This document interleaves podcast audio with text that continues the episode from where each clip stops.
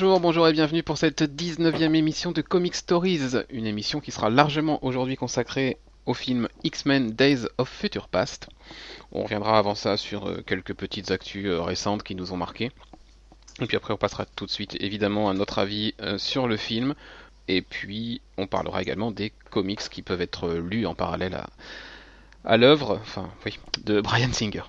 Ce soir avec moi, enfin pas vraiment avec moi parce que depuis que il a une nouvelle notoriété grâce à Christine Boutin sur Twitter, monsieur, monsieur enregistre à part. Donc Clément sera ici, mais plus tard. Il aura la lourde tâche ce soir de tenter de défendre le film de Brian Singer. Arnaud Oui, bonjour. Et puis il a un avis a priori plutôt mitigé sur le film Byron. Salut. Pour ma part, vous allez voir très rapidement que je l'ai détesté. On commence tout de suite avec nos coups de cœur, coups de gueule sur l'actu récente de ces deux dernières semaines.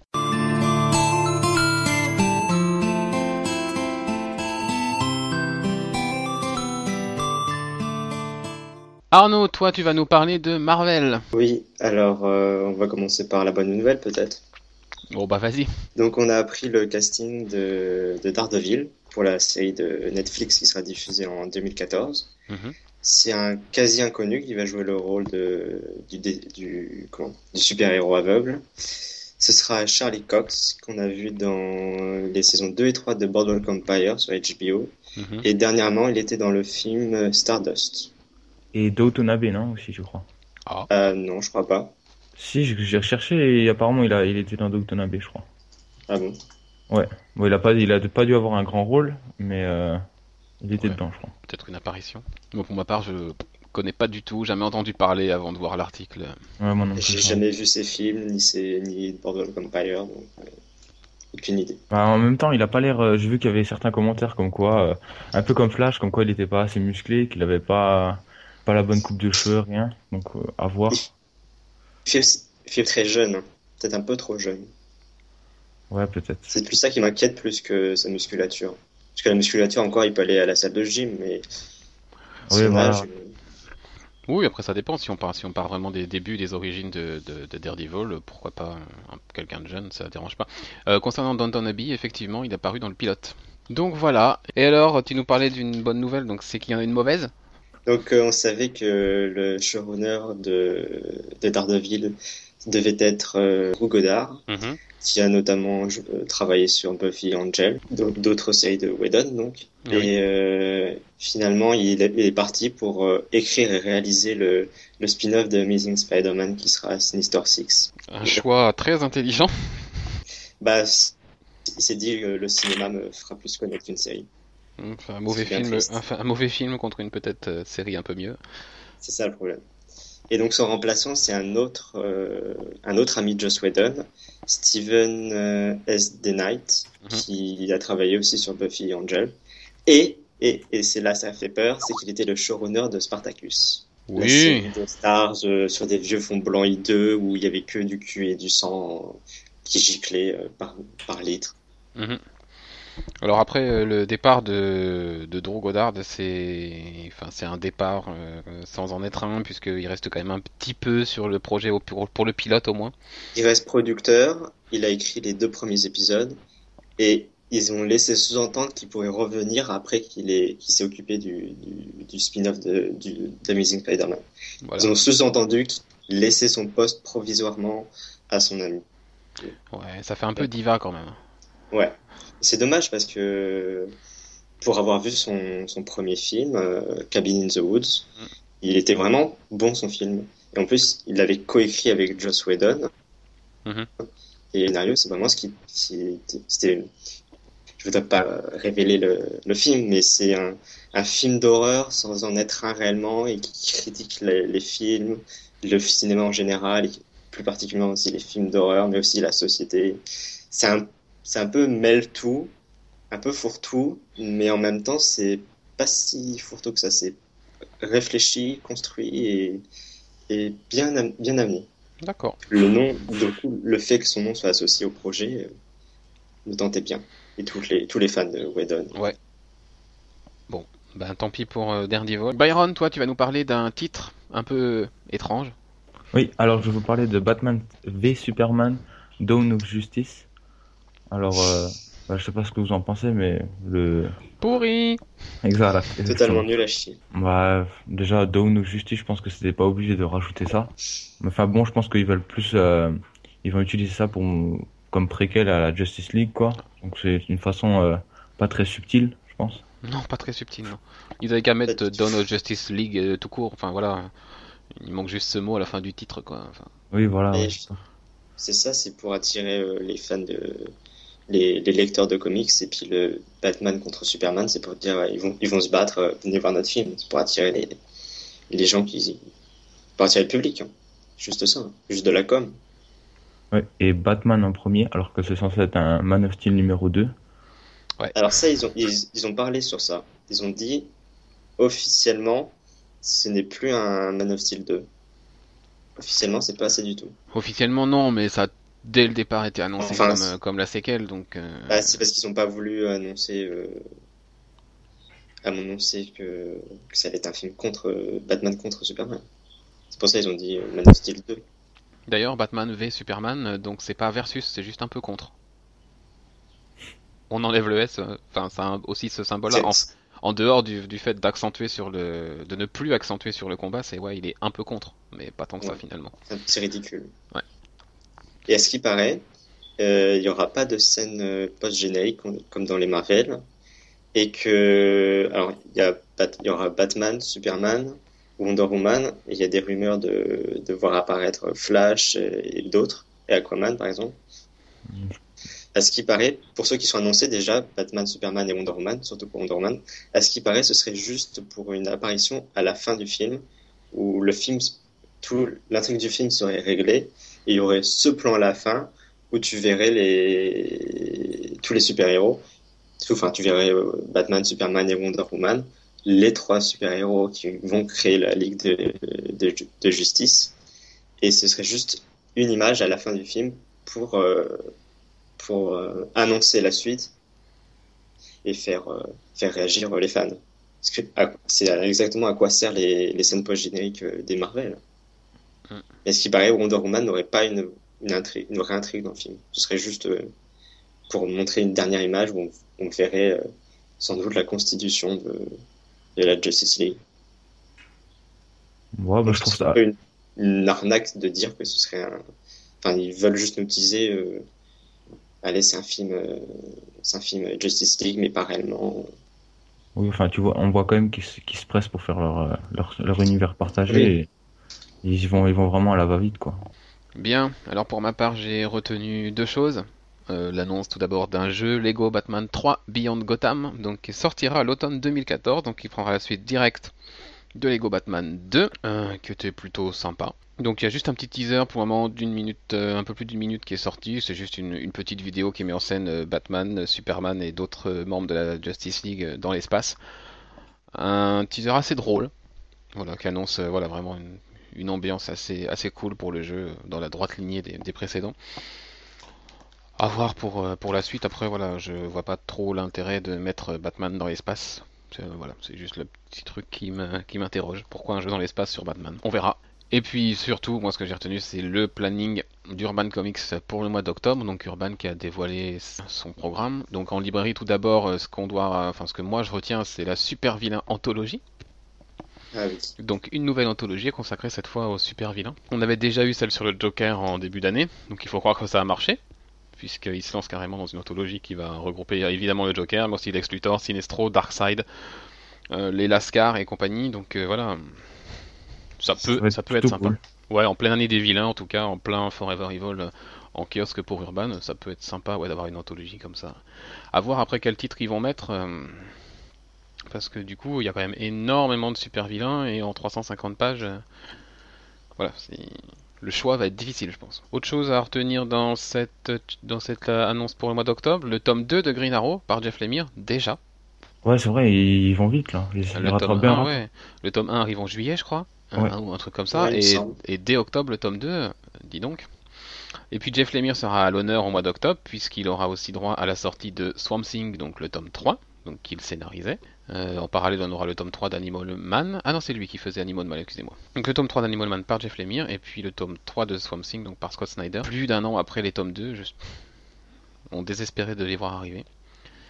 Et puis encore du Jeff Lemire, puisque c'est Trillium, dont je vous ai parlé et reparlé et re-reparlé, qui va sortir donc au mois d'octobre 2014. Ça sera l'occasion pour moi d'en reparler. Et moi de le découvrir du coup. Exactement. On aura le tome 2 de Gotham Central également, le tome 4 de Wonder Woman, et le tome 3 de, Bat de Catwoman, le tome 4 de Batman. Enfin voilà, il y a vraiment euh, une grosse, grosse checklist pour le mois d'octobre côté librairie. Ils sortent aussi. Euh... T'allais peut-être en parler là. Vas-y. De... Alors ça va être euh, sans doute euh, une sorte d'anthologie aussi, Batman Dark Detective. Ah oui, oui, oui. Alors Batman Dark Detective, c'est pas vraiment une anthologie en fait, c'est c'est le passage de Steve Englehart sur le personnage de Batman, notamment dans Detective Comics, puisqu'il y a beaucoup de numéros qui seront de Detective Comics là-dedans. Donc il y a une histoire qui s'appelle Dark Detective en 6 numéros qui était faite par Engelhardt, et puis son passage sur Detective Comics en même temps. Donc euh, numéro 469 à 476 de Detective Comics. Donc c'est Steve Engelhardt a fait un run euh, qui a plutôt marqué sur Batman, et du coup c'est le. C'est comme les Grant Morrison présente. Ouais. Sauf pour sortir tout le run du voilà, de... sauf, sauf, que là, Steve Engelhardt présente. Oui, enfin là, il n'y a qu'un seul tome. Ça avait moins de gueule. Il n'y a qu'un seul tome, sans doute. Parallèlement à ces annonces pour octobre, Urban a dévoilé son programme en kiosque pour juillet, et là, c'est aussi la folie, puisqu'on a double ration des titres kiosques. Donc, le 11 juillet, on aura Superman Saga numéro 7 donc qui comprendra euh, Superman Unchained numéro 5, Action Comics Superman, Supergirl comme d'habitude, les numéros 24, un épisode de Batman Superman et Superman Wonder Woman, donc programme habituel, Justice League Saga numéro 9, toujours le 11 juillet, et puis Forever Evil numéro 2, donc avec la suite du crossover, et puis toutes les séries tie qui commencent avec leur numéro 1. Et le 25 juillet, on va retrouver un nouveau numéro de Superman Saga, le numéro 8, un nouveau numéro de Justice League Saga, donc le 10, Batman Saga numéro 27 et Green Lantern Saga numéro 27. Donc les quatre numéros là auront tous un point commun puisqu'ils auront tous un tie-in à Zero Year de Batman. Donc c'est peut-être aussi pour ça qu'ils ont euh, accéléré la parution de, de, Superman Saga et Justice League Saga. C'est vraiment pour que les quatre tombent en même temps à la fin du mois euh, avec euh, un espèce de crossover en, plus de Forever Evil. ils seront aussi sous l'heure de, de, Zero Year. Et c'est nécessaire de, de tout lire euh, de tout lire, non, mais éditorialement, c'est plutôt intelligent, effectivement, d'avoir les. de tomber, le de sortir le même jour quatre, euh, quatre titres en kiosque qui traitent de, de la même époque, puisque ça va faire des. C'est des bons 5 ans en arrière. Ouais, c'est plutôt cool, mais Parce que je pense pas que. Je pense pas que c'est indispensable. pour, pour ma part, j'ai lu le Green Arrow 25 mhm. et c'est pas, pas indispensable, quoi. Non, c'est pas indispensable, c'est sûr. Après, éditorialement, c'était la meilleure façon de le mettre en avant, je pense. Ouais, c'est vrai que c'est bien joué par contre. Et puis ça permet aussi de rattraper le retard, notamment sur Superman euh, Saga, là, qui commençait à prendre un peu de retard euh, par rapport à la publication VO, donc ça donne un petit coup de boost. Donc euh, pas mal. Et le numéro de Batman Saga 27, bien joué aussi du côté de Urban Comics, puisqu'ils reprennent le numéro 27 pour en faire un numéro anniversaire, donc pour les 75 ans de Batman. Euh, puisqu'ils publieront la première partie de Detective Comics 27. Il va sortir en trois exemplaires différents. Ouais. C'est ça. Et puis un autre kiosque qui sortira en juillet, Superman Saga hors série numéro 1, qui lui comprendra un récit complet, donc qui s'appelle Le Retour de Krypton. Donc comme ils avaient fait pour euh, Hell on Earth, ils, mettent le, un crossover euh, dans un hors série. Donc pas mal aussi. Donc on aura Superman 23.3 consacré à elle justement l'annual d'Action Comics numéro 2, Superboy 25, Supergirl 14 et Superman 25. Voilà pour le programme kiosque très chargé d'Urban en juillet. On a fini pour les news, donc je pense que maintenant il est temps d'en découdre et de vous parler de X-Men Days of Future Past.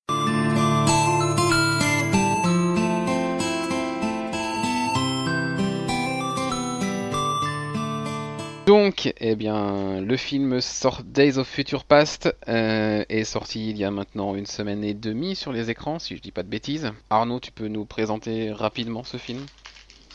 Euh, Alors, rapidement. Puisque tu l'as aimé. alors, euh, le film débute dans le futur où les humains et les mutants, une bonne partie des humains et des mutants ont été tués par les sentinelles, des robots qui qui peuvent s'adapter au pouvoir des, des mutants et qui ont mm. été créés au départ pour euh, tuer des mutants. Et euh, il reste un petit groupe de mutants, des, X-Men, qui décident de, de, renvoyer Wolverine dans le passé pour changer euh, le cours de l'histoire et empêcher la création de ces sentinelles. Ouais. Et éviter l'apocalypse. N'est-ce pas? Donc une histoire de voyage dans le temps. Hein, Oui. Qui comportera donc forcément son lot de problèmes et d'incohérences, on en parlera tout à l'heure. Euh, au niveau, alors, on va faire comme on fait pour euh, pour chaque film, comme on a fait la dernière fois pour Captain America. On va parler d'abord du casting, puis après on parlera du scénario et de la réalisation, et puis on reviendra sur la version originale en comics de Days of Future Past. Ah, Sinon, on sera vraiment d'accord sur rien ce soir. Et puis note de l'équipe pour terminer. Alors le casting, euh, bah, pour le casting, on va se la faire euh, équipe, enfin personnage du futur, personnage du passé. Ce sera plus simple, je pense. Euh, bah, je vous propose de commencer par le futur, puisque c'est ceux qu'on voit le moins. Monsieur Stewart, Xavier, dans le futur. Bah, pour le peu qu'on voit, il est cool, non? Enfin, bah, bah, j'ai envie de dire que c'est pareil pour tous les personnages du futur. On... Ça nous fait plaisir de revoir les anciens acteurs de la première trilogie qu'on Mhm. qu'on a pour la plupart adorés. Euh, Charles Xavier, Magneto, euh, Storm, euh, compagnie. Ça fait longtemps qu'on les a pas Mhm. vus, donc on est super heureux de les revoir. On parle pas de Wolverine parce que On n'arrête le voit de tellement lui, voilà. Mais les autres, ça fait tellement longtemps qu'on les a pas vus depuis le 3 qui est sorti en 2009, je crois. Mhm. Depuis 2009, on les avait pas vus dans, dans leur rôle de, de Magneto, de Storm et compagnie. Et bah, on est tellement content de le revoir les anciens que bah, je pense qu'on a tous réagi pareil. On était, ouais, ça nous a fait plaisir de revoir l'ancien casting. Byron, ça fait plaisir toi? Euh, oui, ouais, moi, franchement, ça m'a fait plaisir. J'ai bien aimé revoir Bobby. Mhm. Mais bon, après, euh, ils ont pas passé un temps énorme à l'écran et donc bon, c'était cool pour ce que c'était, quoi. Ouais, bah pour Xavier, de toute façon, pas de surprise, c'était le Xavier qu'on a toujours vu, enfin voilà. Ouais. Euh, Magneto, bon, il sert à rien, il est je l'ai trouvé franchement pas terrible. Non, il sert à rien. Il On avait l'impression qu'il une en avait rien à foutre. Ouais, il est venu faire son truc, il a récupéré son chèque. Ouais, voilà, exactement, c'est vraiment l'impression qu'il donne, quoi. Il est, enfin, on sent pas l'investissement, euh, voilà, euh, mortel dans, le film. Ils lui ont rien donné à faire de particulier. Il Ouais. est là, il, a, il arrête euh, 30 secondes les sentinelles et après il meurt. Puis voilà. Mm, mm, mm. Euh, Iceberg, ouais, il était, enfin, Iceberg, parmi tous les personnages du futur, c'est celui que j'ai trouvé moi le plus cool. Ouais, pareil. C'est un personnage que j'adore aussi. Donc, Enfin, ouais. On le voit, pour, le- pour le coup, lui, on le voit quasiment, quasiment pas. Mais, Mais les peu, mais le peu de trucs qu'on voit, et ouais, c'était c'est sympa. Bah, déjà le fait que tu vois qu'il crée ces trucs de glace là comme ça. Ouais. Ça c'était, je crois pas qu'il y avait dans les premiers, non? Il me semble pas. Euh, j'ai pas souvenir, Je non. Mais en pas, même temps, j'avais pas envie de me les infliger à nouveau, donc. Mm, Donc ça, tu vois, je trouve ça cool. ça- Mais... On voit quand même pas, pas mal, je trouve. Parce qu'on voit dans la scène dans la scène d'intro. Ouais, on, le voit dans le revoit combat au ensuite début. euh, mais- dans l'autre scène avec Kitty. C'est lui qui vient de s'occuper de Kitty. Ensuite, on le revoit à la fin. Justement, Kitty Pride, on en parle ou pas? Bah elle sert à rien. Ça sert à rien. Déjà, j'ai pas compris d'où sort ce pouvoir. La meuf, elle est capable Ouais. de passer à travers les, les murs et compagnie. Et là, d'un coup, elle peut renvoyer les gens dans le, dans le passé. Euh, En fait, euh, à mon avis, ça vient surtout du fait que dans les comics, c'est elle qui retourne dans le passé. ouais. Ouais. Donc, du Enfin, coup, euh, Une explication aurait été bienvenue. ouais, une explication très bienvenue pour beaucoup de choses dans le film, tu sais. Euh, Ouais, donc, Kitty Pride, euh, non, Ellen Page, j'ai trouvé complètement à côté de la plaque. euh, Enfin, pff, je- ouais. Bref. Le rien. Colossus, dégueulasse. Ouais, Le- comme- C'est ça le problème avec les nouveaux. C'est que bah, on les connaît pas et on prend Bah, pas le Colossus, temps c'est de. pas, nous- Colossus, c'est pas, est pas nouveau pour le coup. J'ai aucun souvenir de lui. Ah, moi j'ai l'impression qu'on l'avait déjà vu. Non, il bon. était déjà dans le 2. Oui, il me semble. hein. Ah bon. Dans le 2, c'est même lui qui euh, après il... c'est les nouveaux X-Men là. Quand euh, Il est dégueulasse et les effets spéciaux ont pas évolué depuis ses précédentes apparitions, quoi. Il est Non, aussi, C'est vrai que ouais. aussi mal fait. Et c'est comme Sunspot, euh, donc euh, le mec en feu là. Pareil, les effets spéciaux. euh. C'est, je sais pas, le film a un tel budget, ils auraient pu s'appliquer un petit peu quoi là-dessus. J'ai pas trouvé dégueulasse euh, le mec en feu. Ah, moi j'ai trouvé dégueulasse Sunspot. Je suis d'accord pour Colossus que ça fait un peu dégueulasse. Mais ils ont peut-être voulu rendre un peu un côté rétro pour euh, rappeler les comics. Bah, je sais pas, mais puis même tout ce passage dans le futur, on, en reparlera tout à l'heure dans la réalisation, mais enfin, ça paraît super bizarre euh, au niveau Moi, visuel. je pense que c'est ça. Ils ont voulu faire un, un côté un peu rétro, un clin d'œil aux comics qui se passent, euh, qui se passent, enfin qui sont sortis dans les années 80. Mm, mm, mm. Alors, toujours euh, bah, concernant Sunspot, puisqu'on parle des personnages, euh, depuis quand Sunspot c'est la torche? C'est à ça que j'ai pensé aussi. C'est pas ça son pouvoir, enfin il se transforme pas en mec de flamme, enfin Donc déjà, je vois ça euh, dès la première scène, si vous voulez, ça m'a pas... Voilà. Bah, quand on connaît pas les comics, en plus, on peut croire que c'est. euh, Ah bah on peut croire que c'est la torche, oui. Et puis niveau effets spéciaux, c'est pas c'est pas plus mal fait ni mieux fait que dans Fantastic Four. On a compris, t'as pas aimé le film. Ah non, mais c'est que le début là. Euh, Par contre, il y en a un qui est super classe, c'est notre petit français. Bishop. Ouais. Ouais, Je- qui était pas mal Ils, quand même. ils ont soigné le personnage, je trouve. Euh, Il a deux répliques, mais. au niveau il des FX, cool. oui, il a deux répliques, effectivement, il parle pas beaucoup, mais quand, on, quand il apparaît, et puis même au niveau des, des, des FX qui sont appliqués sur lui, euh, il a une bonne présence aussi à l'écran. ça, ça passe bien, quoi. Enfin, il passe bien pour le coup. Donc, euh, pour une entrée à Hollywood dans un blockbuster, euh, pas mal. Ah, il l'a soigné, Brian Singer l'a soigné, et vu qu'il l'a adoré.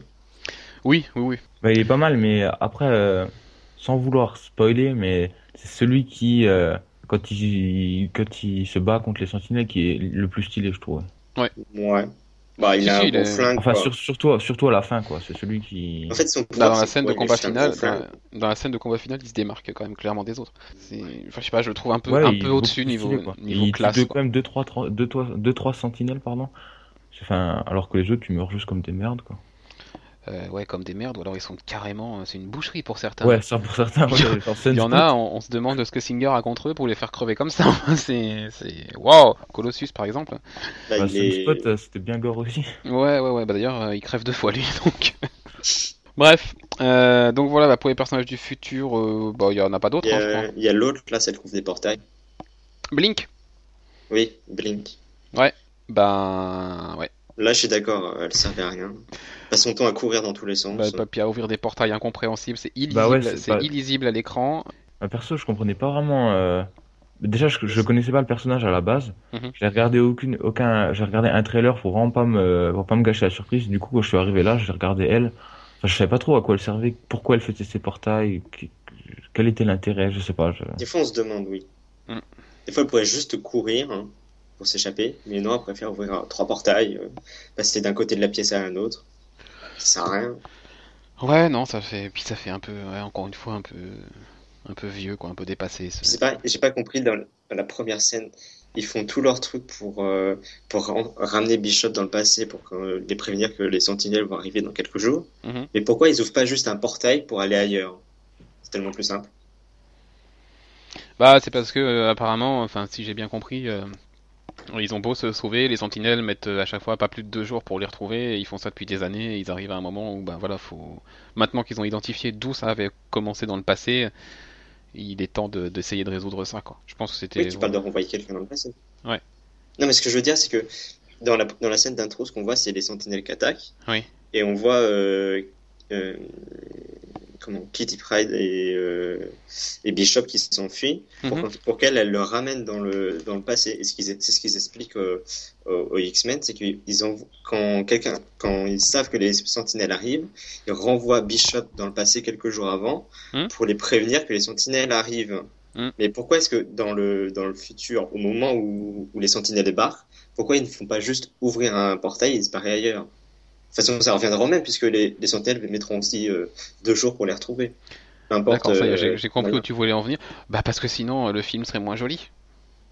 voilà, c'est juste pour ça. Il y a aucune, il y a aucune explication, il y a aucune cohérence. Là non plus, il y a aussi une, co- il y a aucune cohérence, effectivement. C'est, ouais, effectivement, j'avais même pas pointé ce problème, j'aurais pu le rajouter à la liste, mais bon. Et le pire, c'est que j'ai adoré le film. Ouais, ouais, le pire. Euh, les, les personnages dans le passé maintenant, puisque c'est eux qu'on voit le plus après tout. Euh, on va commencer par James McAvoy. Byron. Bah, j'ai trouvé plutôt cool, mais euh, c'est un personnage, j'arrive pas à, à l'imaginer. Euh... j'arrive pas à faire le rapport entre le, le Xavier jeune et le Xavier vieux. Enfin, je, Mhm. je, je, je l'imagine pas, lui, euh, en grandissant, devenir comme ça. Enfin, je sais pas pour vous, mais Bah, moi c'est pareil, j'ai pas vu Xavier en fait, c'est un personnage sympa, et ça, enfin, il passe bien à l'écran, le personnage, tout ça, mais je vois pas Xavier non plus. ouais, voilà. Je- Ouais, enfin, vous je- avez ressenti la même chose dans First Class ou c'est juste dans ce film? Bah, dans First Class, non, c'était pas pareil. Dans Non, dans First First Class, Class, il euh, était beaucoup plus. Tu ouais. voyais qu'il était, euh, qu'il était vraiment intéressé par la mutation que. Enfin, vraiment, il était. Là, franchement, j'aurais compris, mais là, non, enfin, c'est juste un, un shooté, quoi. Ouais, c'est ça, c'est un gamin quoi, ouais, carrément. Donc, ouais, je... et toi Arnaud? Bah non, j'ai beaucoup aimé le personnage. Bah, comme dans- j'ai trouvé, j'ai retrouvé euh, pas exactement le même personnage que dans First Class, mais je l'ai trouvé l'acteur tout aussi classe dans son rôle Mhm. et il m'a convaincu. D'accord. Après, l'histoire de Kamé, tout ça, euh, c'était pas forcément nécessaire, mais je comprends pourquoi ils l'ont ils l'ont amené euh, dans le scénario. C'est- C'était pour faire grandir le personnage. C'était ok, il a abandonné tout espoir, puis ça y est, bah, voilà, euh, comme dans tous les films de, américains et dans les films de super-héros, Mm. le, le personnage est plus bactère, et puis ça y est, on lui redonne de l'espoir, et puis c'est reparti, les, les super les super-héros, les, les gentils euh, repartent au combat et, Ouais. et vont défoncer tout le monde. Le truc classique américain, quoi. Mhm. Ouais, mais si tu veux, enfin, là, t'as plus l'impression que c'est un Xavier, le mec, c'est c'est juste un, un hippie complètement shooté dans une maison à l'abandon, tu vois. Les années 70. Oui, mais enfin, je, le, le Xavier que pour moi euh, que j'imagine, c'est pas, c'est un mec qui est calme, posé, tout est rangé, tout est ordonné. Alors que là, Euh. c'est c'est tout sauf ça, quoi.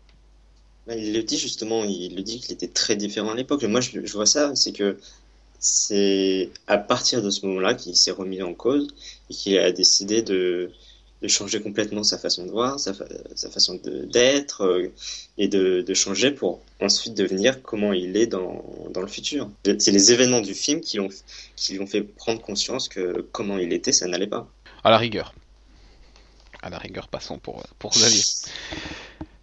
Monsieur Ouais. Fassbender maintenant, Magneto, que personnellement j'ai trouvé euh, Bah, charismatique euh, comme une poupée de chiffon. Ah, putain, Ouais. j'ai eu de l'espoir au début de ta phrase. Mais non, en fait, mais je sais pas si c'est lui ou si c'est le scénario qui le dessert complètement et que du coup Ouais, je pense il, plutôt que il apparaît complètement vide. Je pense que c'est le scénario que t'as pas aimé. Ouais, je pense franchement que le personnage a été très très très mal écrit. Ah bah oui, bah ça c'est une certitude, oui. Je Mais, pense que euh, Vas-y. le perso dans, le- dans le film, il est complètement con, quoi. Moi, je l'ai trouvé, j'ai toujours trouvé le personnage con dans le- tous les films. Bah alors voilà, bah par exemple, euh, pour moi, quand il tire sur Mystique comme ça, il lui tire dans la jambe, et du coup, euh, elle lui fait, oh, j'ai ton ADN, et lui, il est là, oh, bah mince. Enfin, euh, c'est pas Magneto pour moi. Enfin, Magneto pour moi, c'est un mec qui calcule, qui est, qui est puissant et tout, quoi. C'est pas. C'est pas encore le Magneto que tu connais, c'est ça le truc. C'est Ouais, pas, mais c'est tu pas le Magneto que tu connais, c'est pas le Charles Xavier que tu connais. C'est encore des Oui. apprentis, c'est encore des Ouais, gens qui ont mais besoin Oui, le mais je veux bien, tu vois, je veux bien, tu vois, mais là, il était présenté comme le mec badass et tout, mais Il fait des- badass. il- ouais, mais il fait des trucs totalement incohérents, quoi. Genre, un, un coup, il est avec. Xavier, et un coup, il l'est plus, tu vois, il fait, il change en permanence, c'est insupportable. Bah, il a toujours été plus ou moins comme ça. hein. C'était pareil dans la première trilogie. Il était, bah, il est jamais, enfin, c'est pas qu'il est réellement contre. euh, il a juste pas la même vision des choses, de comment doivent être les mutants, de comment les. des- Xavier, lui, il a de l'espoir que les, que les Oui, mais humains. Mais tu vois, genre, Magneto, il a toujours, quand Il est extrême. Il est- il, l'est toujours jusqu'au bout, tu vois, même s'il a pas les mêmes idées. Et alors que là, en fait, non, il lui fait juste un, un coup de pute dans le dos, quoi. Mais même dans le premier, il avait pas plus envie d'être avec lui que ça. hein. Oui, mais il y avait toujours, je sentais, on sentait toujours une certaine, un certain respect entre les deux personnes. Certes, ils partageaient pas la même philosophie ou quoi, mais c'était pas pour autant qu'ils devaient, euh, ils se, ba- là, ils se battent pour la même chose, quoi. Donc, euh, allez, allez, euh, ont, ils vont, ils se battent peut-être pour la même chose, mais ils sont, ils sont pas d'accord sur la façon de se battre. C'est ça, en fait. oui, mais je trouve que c'est, c'est complètement con, par exemple, de, de, de, au beau milieu du truc, au beau milieu du plan, tout foirer pour finalement, Bah, ça reste des humains. hein. Oui, mais c'est complètement débile de, de te mettre à faire ton, à, à faire, euh, à faire euh, chemin cavalier seul, alors que, enfin, c'est pas, il a l'avenir de l'humanité. humains. hein. On est cons. hein. Oui. Oui, mais je trouve qu'il était vraiment très, il passait vraiment pour un con, quoi, euh, quand il tire sur Mystique. Enfin, je sais pas, il est, tu vois bien qu'ils sont filmés euh, devant le monde entier, et le mec, non, il va lui tirer une balle euh, devant la, devant les caméras. la Bah, cette scène, on y reviendra quand on parlera du scénario, hein, parce qu'il y a beaucoup de choses à dire. Euh, juste sur la prestation de Fassbender. Ah, mais je trouve qu'il remplit le rôle. Ouais, il remplit le rôle, mais son personnage est mal écrit quand même. Je pense pas que c'est de sa faute à lui, quoi. Ouais, c'était mon hésitation. Est-ce que c'est lui qui est pas très bon ou est-ce que c'est le personnage qui est mal écrit Euh, Est-ce que c'est juste à cause de ça ou est-ce que lui en plus est pas très bon? C'est voilà, je me posais la question, je, je sais pas encore. Et puis je je saurais pas parce que je pense pas revoir le film. donc. Alors, on va passer à Jennifer Lawrence maintenant, Euh, Mystique, que j'ai trouvé mieux que dans First Class au niveau de sa Mhm. prestation. Euh, Ouais, euh, ouais, ben, elle a déjà peut-être un peu plus de temps à l'écran aussi, non? Je crois, je pense. euh, oui, on voit Oui, presque. ouais. je- Ouais, enfin, elle, elle joue bien, tout, mais je sais pas, je trouve aussi son perso, il était aussi mal écrit, je trouve. Arnaud? Moi, j'ai plus de mal avec elle. Mhm. Euh, Alors déjà, j'aime pas beaucoup l'actrice. Je la trouve bonne que dans les films d'action type Hunger Games et euh, X-Men. Ces autres rôles, ça passe pas. Mais là, j'ai, j'ai pas eu l'im- D'accord, il s'est passé 10 ans entre les entre First Class et Days of Future Past, mais j'ai l'impression qu'il y a une évolution beaucoup trop rapide et beaucoup, enfin, une évolution trop rapide et incohérente avec le personnage. J'ai, bah, d'accord, j'ai pas retrouvé le même personnage que First Class. Normal, elle a pris 10 ans dans la gueule, mais j'ai pas trouvé son évolution, son évolution euh, cohérente. J'ai- eu beaucoup de mal avec son personnage. Donc je pense que, enfin, je trouve que c'est le personnage qui a été le moins bien écrit, moins bien écrit. D'accord. Bon, après, moi, sur la prestation en tant qu'actrice, je la trouve un peu meilleure que dans First Class. Effectivement, le... ça reste pas transcendant non plus. hein. Euh, Hugh Jackman, allez, faut bien y venir à Wolverine. Bon, il était plutôt cool, je trouve. Enfin, pour, euh, pour une fois, on le voyait déjà moins que d'habitude, donc c'était déjà un peu mieux, je trouvais. Et sinon, On ouais, voit il- moins, il est présent dans quasiment toutes les scènes. ouais, mais il prend, il a quand même moins d'importance quand même, tu vois. Enfin, je trouve qu'il était quand même plus en retrait que d'habitude. Enfin, au moins, l'intrigue, elle est pas toujours centrée sur lui, là. Non, non, l'intrigue au final, c'est pas, elle est pas du tout centrée sur lui. Enfin, tu vois, c'est le seul, c'est le, le mec qui revient dans le, dans le passé, qui leur dit de s'allier contre les trucs, mais il a une, c'est très faible, quoi. Rien que de- dans la scène finale, tu vois, il est pas utilisé. Non, non, le, le, le film vraiment, c'est sur euh, la relation Charles Xavier et Eric. euh, et Eric. hein. Hmm. C'est pas du tout sur euh, sur Wolverine. Lui, il, il sert juste de larbin dans le scénario pour pour bah pour changer le passé, c'est tout. Oui, il apparaît beaucoup, mais Après, il n'a pas vraiment d'importance. moi, du coup, Mais sa prestation, moi, je trouve bon. Ouais, il était bah, pas il fait du Hugh Jackman euh, en Wolverine, quoi. Oui, bah, à la rigueur, c'est pour ça qu'on aime bien, donc, euh, Ouais. donc tant mieux. Monsieur Game of Thrones, Peter Dinklage? Euh, bah, je suis un peu mitigé sur lui. Mhm. Je suis content de sa prestation. Je, l'ai- je l'ai trouvé bon, il, il jouait bien. Mais en même temps, je suis déçu d'avoir retrouvé un Tyrone Bis. J'ai un mec euh, très, euh, qui parle bien, euh, qui arrive à manipuler les gens. J'ai l'impression d'avoir retrouvé le même type de personnage et du coup, pendant tout le film, je voyais pas. Euh, sais pas quel est son nom, c'est Trask. Ouais. Je, je voyais pas Trask, mais je voyais un, un Tyrone euh, dans les années 70. Ouais, c'est ça, c'est Tyrone avec une moustache et une chemise à fleurs. Ouais, il sort, il sort pas de son rôle. hein. Ouais, j'ai eu aussi du mal à, à, dé- à me dépa- enfin, à différencier les deux. Mais à, part, à part ça, sa prestation, enfin, il, voilà, il est, il est bon euh, autant qu'il peut l'être dans Game of Thrones, mais du coup, ouais, c'est vrai qu'on a du mal à. On a du mal à, ouais, il a du mal à se démarquer de son personnage dans la série, quoi. Je sais pas toi, Byron. Ah bah, je rate pas la série, mais.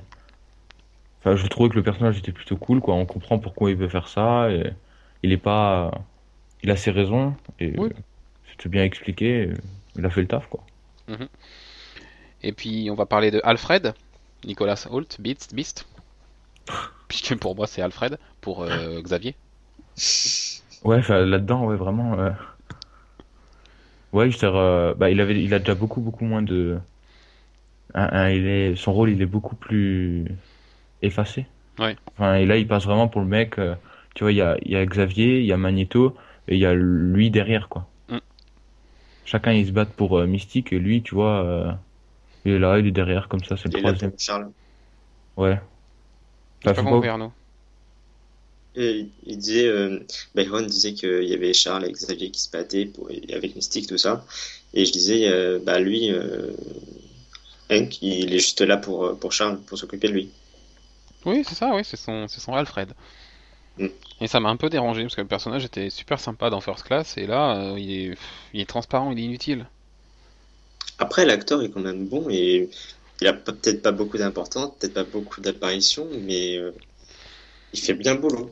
Ouais, ça m'emmerde d'autant plus. Ça m'emmerde d'autant plus que l'acteur, je l'aime bien là, depuis Skins, donc du coup. euh, Et là, contrairement à, à Dinklage, j'ai pas retrouvé le même personnage. Il a rien à voir, c'est sûr. Mais bah non. je me suis jamais dit, tiens, c'est celui qui joue. Non, mais je me suis jamais dit, tiens, c'est celui qui jouait euh, Tony dans Skins. Hum, Je me suis jamais fait la réflexion. J'ai, j'étais complètement imprégné dans son rôle. C'était bien. hum, hum. Après, moi, euh, j'ai un gros problème avec Beast. hein. Depuis quand c'est Hulk? Depuis quand il se transforme? Ouais, c'est c'est un truc que j'ai pas trop compris. Enfin, et en plus après ça amène quelques incohérences. Enfin, du, enfin, du coup avec la fin du film et tout. Ouais, non mais Beast, voilà, il est, c'est un scientifique brillant, machin, tout ça, et, et lui, sa mutation, c'est que c'est une, c'est la créature bleue, euh, poilue, machin, euh, la bête, quoi. C'est pas un mec qui se transforme de, Ah, d'avis. hein. c'est pas la bête qui se transforme à gogo. euh. Enfin, jamais, quoi, jamais dans, dans l'histoire c'est arrivé comme ça. Et, et jamais il a été soumis euh, comme un larbin. euh. Enfin, c'est pas, ça colle pas du tout avec la caractérisation du personnage qu'on connaît depuis 50 ans. Parce que c'est pas Marvel qui est aux commandes.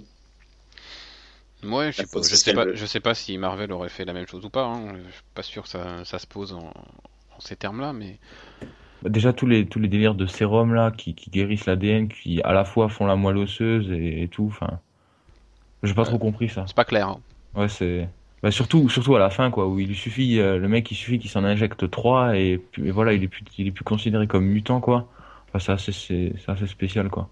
Oui, puisqu'au final, même si le, le sérum atténue les effets de la mutation, etc., il reste mutant dans son ADN, donc euh, il devrait toujours être détecté par les sentinelles. Et, et oui, Là, c'est- le, le sérum inhibe les- la, la partie de son ADN qui fait que c'est un mutant. ouais, mais ça, ça. ça, ça l'inhibe certes, mais ça l'efface pas.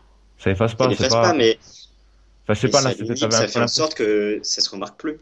Le, la Ouais, sentinelle, mais elle n'arrive plus à, repé- à repérer ce portion d'ADN qui fait que c'est un mutant. Ouais, mais là, c'était un peu présenté comme euh, tu mets une seringue, euh, ça t'inhibe tes pouvoirs. Là, si t'en mets trois, si tu fais un petit combo, bah tac, t'es plus considéré comme mutant. Et ça, euh, à la seconde, quoi. Tu vois, la sentinelle, elle, elle est en train de le regarder. lui, qui, le mec qui s'en injecte trois, d'un coup, boum, c'est bon, tu vois, il est plus mutant. Je pense qu'il s'en a injecté trois pour que ça aille plus vite.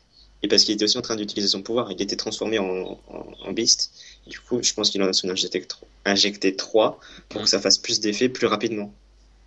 Ouais, c'est possible, mais enfin, tous les trucs euh, de, de sérum, comme quoi ça répare la moelle osseuse, mais en contrepartie, ça, ça enlève ton pouvoir. Enfin, je sais pas, j'ai pas trop, pas trop accroché. Ça, ils expliquent pas réellement, non. Non, c'est pas, Après, c'est pas le propos du film non plus. c'est pas clair tout ça. Euh, au niveau des personnages et, des, et du casting, est-ce que vous en voyez d'autres? Moi, je pense qu'on a fait le tour. Non, ouais, c'est bon, on a fait le tour, je. Bah, si. Ah. Euh, Ah bah oui, je vois qui tu veux dire, vas-y. Silver. Euh, J'ai oublié le nom de Ah. l'acteur. Ah bon, on en a parlé. Euh, Quicksilver Oui, Ah oui Oh, oh, bordel, comment j'ai pu l'oublier lui Evan. Peters Voilà. Excellent Euh, oui, c'est vraiment la grosse surprise du film. hein. C'est la bonne surprise du film, oui. C'était le, c'est le moment où, où tu te marres et Voilà, c'est la ça bonne détend la. Et la meilleure scène aussi, on en parlera tout à l'heure de cette scène. Euh, Voilà, oui, effectivement, Evan Peters fait une prestation de. Puis sa petite remarque dans l'ascenseur. euh, euh, on m'a dit tu contrôlais le métal et ma mère connaissait un gars qui faisait pareil. Mm. Cette petite phrase. Au début, j'ai, enfin, j'ai compris la phrase et j'ai compris ce que ça voulait dire, quoi. Bah Mais la première fois que j'ai vu le film, j'ai, j'ai pas capté. Mais c'est la seule, c'est la seule, lien. réf- c'est la seule référence à la paternité. fait, Putain, mais oui. Oui. Et, mais c'est ça qui me, m'a un peu dérangé. le- J'adorais le personnage et tout. Et c'est ça qui m'a un peu dérangé, c'est que d'une, on le voit pas beaucoup. Et c'est parce qu'ils veulent, euh, ils veulent lui donner plus, c'était juste une introduction, ils veulent lui donner plus d'importance dans la suite. Mais d'une, on voit pas énormément. Mais aussi, c'est que, on- est-ce qu'ils vont, est-ce que c'était juste un clin d'œil au fait que dans les comics, c'est le, c'est le, c'est le fils de, de Magneto? Ou est-ce qu'ils vont vraiment aller dans cette direction-là pour la suite? Et c'est quelque chose que j'aimerais beaucoup voir au cinéma. Hum, je sais pas ça. Mais Après, coup, le problème, c'est aussi c'est que sa sœur est vraiment jeune. Oui, mais au moins elle a le mérite d'exister. Ouais. Certes, presque pas, mais au moins elle est là. Puis c'est pas sa sœur jumelle, non? Enfin, pas vraiment. C'est pas le même C'est- âge. euh. C'est un problème, effectivement, c'est pas sa sœur jumelle. Du coup, c'est ça qui me fait peur, c'est que c'était juste un clin d'œil aux comics et rien Ouais. d'autre. Ça, ça sera à suivre dans la suite. et Si suite il y a pour ces deux personnages-là, mais. Ou au Lui, pire, euh, lui, oui. Il a été, enfin, il a été annoncé. en suite. tout cas, les, les deux seront dans Avengers euh, Age of Ultron, donc euh, Voilà. Oui, mais c'est encore différent. Là, au moins, ils seront jumeaux, et voilà. ouais, voilà. Puis mais c'est pas les fils de Magneto et. Non, mais c'est pas grave. Euh, ben, ça sera du coup intéressant de voir euh, parce que là, du coup, on- enfin, c'était un peu inattendu quoi. On nous a donné un bon Quicksilver et s'il y a bien un truc, au- enfin, dans lequel je ne croyais pas, c'est qu'on puisse avoir un bon Quicksilver dans ce film. Au vu des premières images et quoi que ce soit, je m'attendais à une, catastrophe. Là, il est très bon. Donc du coup, la comparaison avec euh, Avengers 2 va forcément devoir se faire. Ils ont intérêt à bien présenter le personnage parce que euh, les gens qui ne s'intéressent pas aux comics n'ont pas du tout compris que c'était le même personnage. Mm, mm, mm. Et du coup, euh, c'est peut-être aussi pour ça qu'il a droit à cette scène. euh, Oui, à c'est cette pour très dire, très bonne scène dont on parlera tout à l'heure. Marvel, prends ça dans ta gueule. Ouais, nous, nous, on est prêt avec Quicksilver, à toi de répondre, quoi. Ouais. Bien, maintenant qu'on a fait le tour sur le casting des personnages, on va pouvoir parler du scénario et de la réal. Euh, donc, euh, point fort, point faible, on va mélanger un peu tout ça, et puis on parlera également évidemment des incohérences dues au voyage temporel, euh, entre autres. Scénario, eh bien, on va commencer par Byron. Bah, personnellement, le scénario, je l'ai trouvé euh, assez simple. Enfin, il y a rien de très, comment dire, très, très complexe, quoi. Enfin, c'est le mec qui retourne dans le temps, il va, chan- il veut changer un point X et euh, à toute dernière seconde, euh, eh ben, ça s'enlève, quoi. Donc, euh, et tout, tout est beau, quoi. Donc bon. Arnaud? Euh, oui, enfin, moi j'ai beaucoup aimé le film, comme vous avez pu vous en rendre compte. Mais moi j'ai trouvé le scénario plutôt bien ficelé. euh, on sent bien la menace euh, du futur apocalyptique et, et des ennemis des sentinelles. Et puis j'ai beaucoup aimé que, que l'intrigue du film soit liée à l'histoire avec un grand H, comme c'était dans le cas dans, dans First Class. J'ai beaucoup aimé, j'aime beaucoup ça dans cette nouvelle, dans cette nouvelle trilogie Mhm. comparée au, à la première. Et euh, puis j'ai aussi eu à la fin l'impression que qu'il y avait un, une ère qui, qui se terminait, c'est ça, à la, euh, dans- à la fin de ce film, avec euh, puisque les- dans First Class et dans celui-là, on s'intéresse à au parcours de Charles Xavier et de et de comment ça s'appelle d'Eric et de Magneto. Mhm. On s'intéresse à leur histoire, à leurs différences, etc. Et à la fin du film, j'ai vraiment eu l'impression que ça c'était plus ou moins terminé. Il y avait plus ou moins eu une conclusion et que maintenant on allait passer à, à une autre étape euh, de l'histoire des X-Men où il va s'occuper de de les et de les retrouver, de les regrouper, de, et de les guider. Effectivement. Euh, du coup, moi, le, le scénario, euh, je l'ai trouvé bourré d'incohérences, euh, que ce soit par rapport à la continuité des films ou par rapport au voyage, Ça, oui. par, par rapport au voyage dans le temps. Euh, je l'ai trouvé plat. Enfin, y a rien, quoi. Il y a pas grand-chose. Ouais, C'est- un peu une coquille vide, quoi. Effectivement, comme Byron le dit, on envoie un mec dans le passé pour corriger quelque chose qui va pas. Comme par hasard, on est aux États-Unis, euh, c'est un, c'est un blockbuster à la dernière minute du film. Oh, tiens, magie, ça marche. Et tout, euh, tout devient beau et machin. Et voilà, entre les deux, ben. Vous êtes, en- vous êtes en dire quoi? C'est exactement la même chose dans les comics. Hein. Elle est envoyée dans le passé, puis elle réussit. Puis... Enfin, Ouais, mais on ne sait pas réellement, mais on s'en Il se doute. passe un peu plus de choses dans les comics autour des personnages et tout, quand même. Mm, ouais. bah, perso, j'aurais préféré déjà un truc euh, avec beaucoup plus d'action, parce que là, c'est, il y a la première, il y a la scène, la première scène, il y a, il y a de l'action et il y a la dernière, mais entre les deux, il y a, il y a rien du tout, quoi. Bah, Ça parle, ça First parle, ça parle, ça parle. hein. Ouais, c'est c'est- c'est vraiment lent. N'y a pas énormément d'action. Ouais, mais euh, à, la rigueur, dans celui-là, c'est mieux rythmé. Ouais, voilà. Dans, dans First Class, tu t'ennuies pas. Alors que là, euh, enfin, ils sont là, c'est des dialogues. Un, un- un moment, je suis avec toi. Un moment, non. Un moment, je fais mon truc seul. Un moment, en fait, si, je reviens avec toi. Un mon ami. Et finalement, non. Et finalement, après, tout se finit et voilà. C'est un soap, en fait. Ouais, voilà. Euh, non, mais du coup, ouais, moi, il y a un gros, il y a un gros moment au milieu du film euh, qui dure à peu près deux heures. J'exagère un peu, mais il y a une grosse heure, on va dire, au milieu du film. Non. Au bordel, j'ai passé mon temps à regarder l'heure. Il y a une petite vingtaine de minutes au milieu du film où c'est un peu lent. Là, je suis d'accord.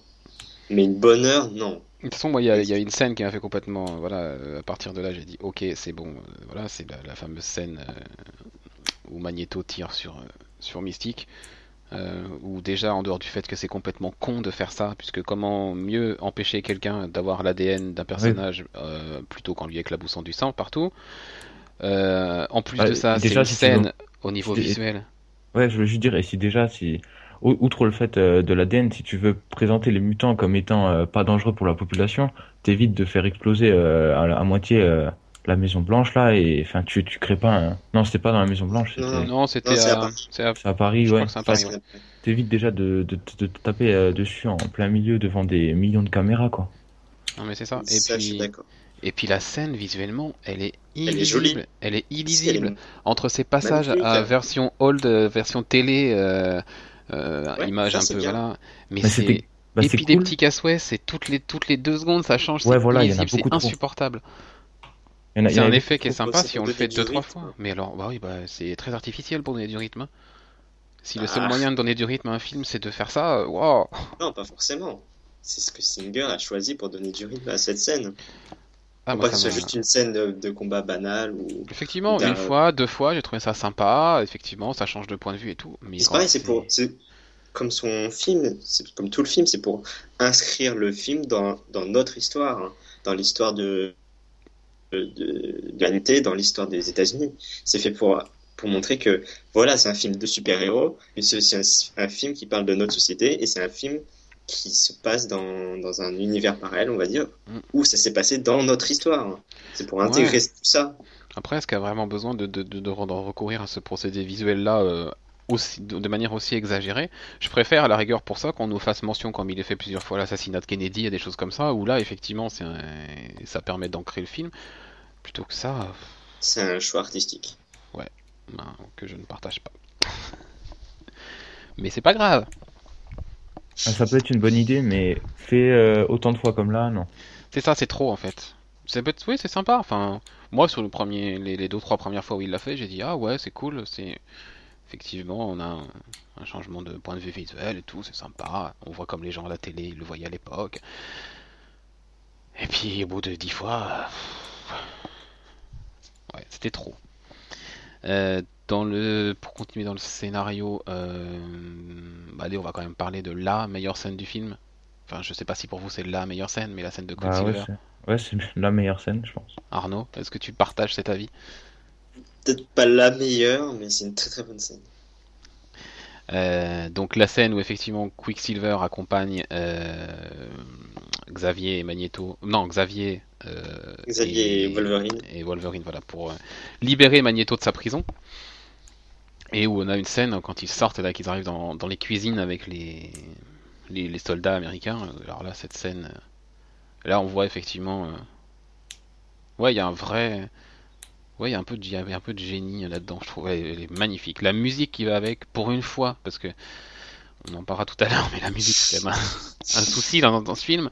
Euh, pour une fois, elle colle super bien à la séquence. Visuellement, c'est waouh. Et il y a à la fois la classe de Quicksilver, il y a l'humour du personnage qu'on a pu voir dans ses répliques euh, auparavant.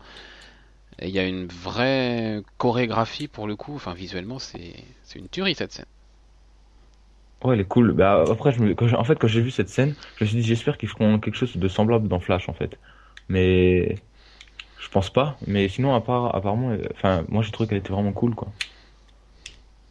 Je sais pas pour vous, enfin, Oh, bah, moi, Ouais, c'est moi c'est la scène qui sauve- c'est la scène qui sauve le film. Enfin, qui sauve le film. Non, elle, elle ah, suffit pas à sauver le film. par contre, j'ai un peu l'impression qu'ils ont mis tous les effets euh, dans cette scène. en Et ils ont mis tout le budget, ouais. Euh, euh, parce que tu vois que ça, c'est- un peu limite la seule, la seule vraie scène dans ce- comme euh, comme tu l'as dit Mathieu, c'était t'as une heure comme ça, il se passe rien, à part ça, mais sinon euh, le reste du temps il y a, il y a rien, il se passe c'est que- des dialogues, il y a cette scène et après euh, tout le reste non. Il n'y a pas Ils- de, il y a pas de scène épique dans ce film. Ouais voilà et peut-être et après ils La dit- fin, le mec il se ramène avec un stade de baseball, mais Ça prend Ouais, bah, pas, c'est nul. ouais, ça ça, prend ça, pas, a pas, ouais. ça a pas marché pour moi. Ça m'a En fait- pas impressionné. En fait, j'avais l'impression qu'ils ont tout mis dans cette scène. Après, ils ont gardé tout leur budget de côté, ils ont fait 100 et à la fin, ils se sont dit tiens, on a encore un peu de sous. Donc du coup, euh, ils ont mis ça dans un stade qui vole. Allez hop. Et euh, Ouais, voilà. et puis au passage, le stade Coucou Dark Knight Rises. Ouais. Euh... Je sais pas, ça m'a. surtout que j'ai pas trop compris à pas le même genre de stade. Non, c'est pas le même genre, mais puis non, je sais pas. Cette... Oui, il y a un petit côté, bon, euh, peut-être spectaculaire où il soulève un stade. Bah, Ouais, c'est ça, c'est pour dire regardez ce, que, ce, ce dont je suis capable. Ouais, mais, capable. mais techniquement, il sert un peu à rien. Enfin, Le le, stade ou le personnage là, le stade. Enfin, le, le fait de Bah, soulever si le c'est stade. pour euh, emprisonner la Maison Blanche. euh, Ouais, mais, fait- à la fin, tu vois il, a- quand il arrête des, il arrête des, et on le voit, il arrête des voitures de police. Ouais, il arrête des voitures, mais tu vois quand même que Mystique, elle passe par la porte après. Ah oui. Elle, sort, euh, hop, Bah, normal. il y, a y un stade, il y a une porte. hein, c'est- c'est Bah oui, mais pourquoi la police rentre pas par là alors? Parce qu'ils sont cons. Oh la putain, c'est pas possible. Dans le genre incohérence, on est pas mal là. Je Surtout l'avais même que, pas euh, vu celle-là, je l'avais même pas vu, merci Byron. Surtout que euh, quand euh, je suis pas sûr, mais je crois que t'as Xavier et le, et le fauve ou je sais plus, Ouais. mais euh, il y a des personnages ils montent par-dessus les débris comme ça. À un moment. Non, je sais pas si maintenant c'est ouais c'est Wolverine. Bah je sais pas si maintenant ils montent euh, par par dessus le stade ou quoi, mais Non, ils étaient déjà, ils étaient déjà dans c'était déjà dedans. Mm. Ouais. Je crois que c'est juste des débris. Oui, qui sont tombés Ah quand oui, ce ouais. stade est tombé et je pense que voilà, ils se retrouvent un peu Ouais. dessous. Et... Mais ouais, le coup de la porte, ouais, j'avais pas, j'avais pas remarqué celui-là. Mais non, est-ce que c'est la porte du st- Je Oui, oui, la... maintenant la je revois la scène, elle sort par la pas- porte du stade. C'est la porte du stade. Moi, j'ai plus l'impression que c'est la porte de l'enceinte euh, de comment De l'enceinte de la Maison Blanche du jardin où ils étaient. Parce qu'on voit, il y a des espèces de, il y a des, on voit, il y a des constructions où il y a les, où au-dessus il y a les, il y a les caméras de, de télévision. Ouais, mais et ça- quand elle sort, on voit des. Mais moi, j'ai l'impression qu'elle sort plutôt de ça plus que du stade. Ouais, mais elle se retrouve dehors après ça. De quoi? Après être passée par cette porte, elle se retrouve bien libre. Donc c'est qu'elle est Mais- sortie du stade. Mais j'ai pas l'impression qu'elle sort de. C'est pas la porte du stade. Bon, Je crois qu'il y a En encore le stade autour d'elle. hein. Je, je sais plus, je suis plus sûr du coup. On va faire une Ah, parenthèse. Bon. On va, mettre, on va mettre la chose en doute, mais j'ai quand même l'impression qu'elle sort du stade. Euh, à vérifier, on va dire. Euh, niveau, niveau, niveau scénario, bah alors du coup on en a parlé de la scène de Quicksilver, euh, voilà. Euh, pour revenir, vas-y. Vas-y. Non, Ah ah, non, je bah, vais vas-y. dire un truc. Oui, mais on verra. C'était juste pour rester sur Quicksilver en fait, la scène où on le découvre, qui pour le coup est plutôt réussi, euh, avec Maximoff sur la boîte aux lettres, euh, petit clin, petit clin d'œil. Euh, la mère, euh, voilà, quand, euh, quand il arrive, j'ai trouvé ça un flics. peu un peu nul de euh, de l'appeler Peter. euh, comment c'est Peter euh, Plutôt que Piotr? Ouais, Piotr. Enfin, Et il est américain en même temps. Ouais, Ouais, mais il vois, a un nom russe quoi, Maximoff. Et alors, il peut Bah, avoir un, ils un sont- nom d'origine Ouais, mais tu vois, pour- né aux États-Unis, avoir un. Ça peut être ses Ouais. grands-parents qui sont russes. Oh, j'ai Ouais. trouvé, bon, j'ai trouvé ça gadget à la rigueur, ça m'a pas, je, je l'ai accepté. Oui, ouais, moi, non- moi aussi je l'ai accepté, mais je trouve que voilà, si pour remplacer Peter, ils auraient juste pu laisser Piotr, quoi. C'était pas. Bah, c'était un peu difficile à dire pour les acteurs. C'était pas grave, c'était pas grave. Pour les Américains, c'est un peu dur à dire. hein. Alors oui, que peut-être. Eric, d'accord, c'est étranger, ça prend un K, mais ça se dit comme, euh, comme Eric avec un C.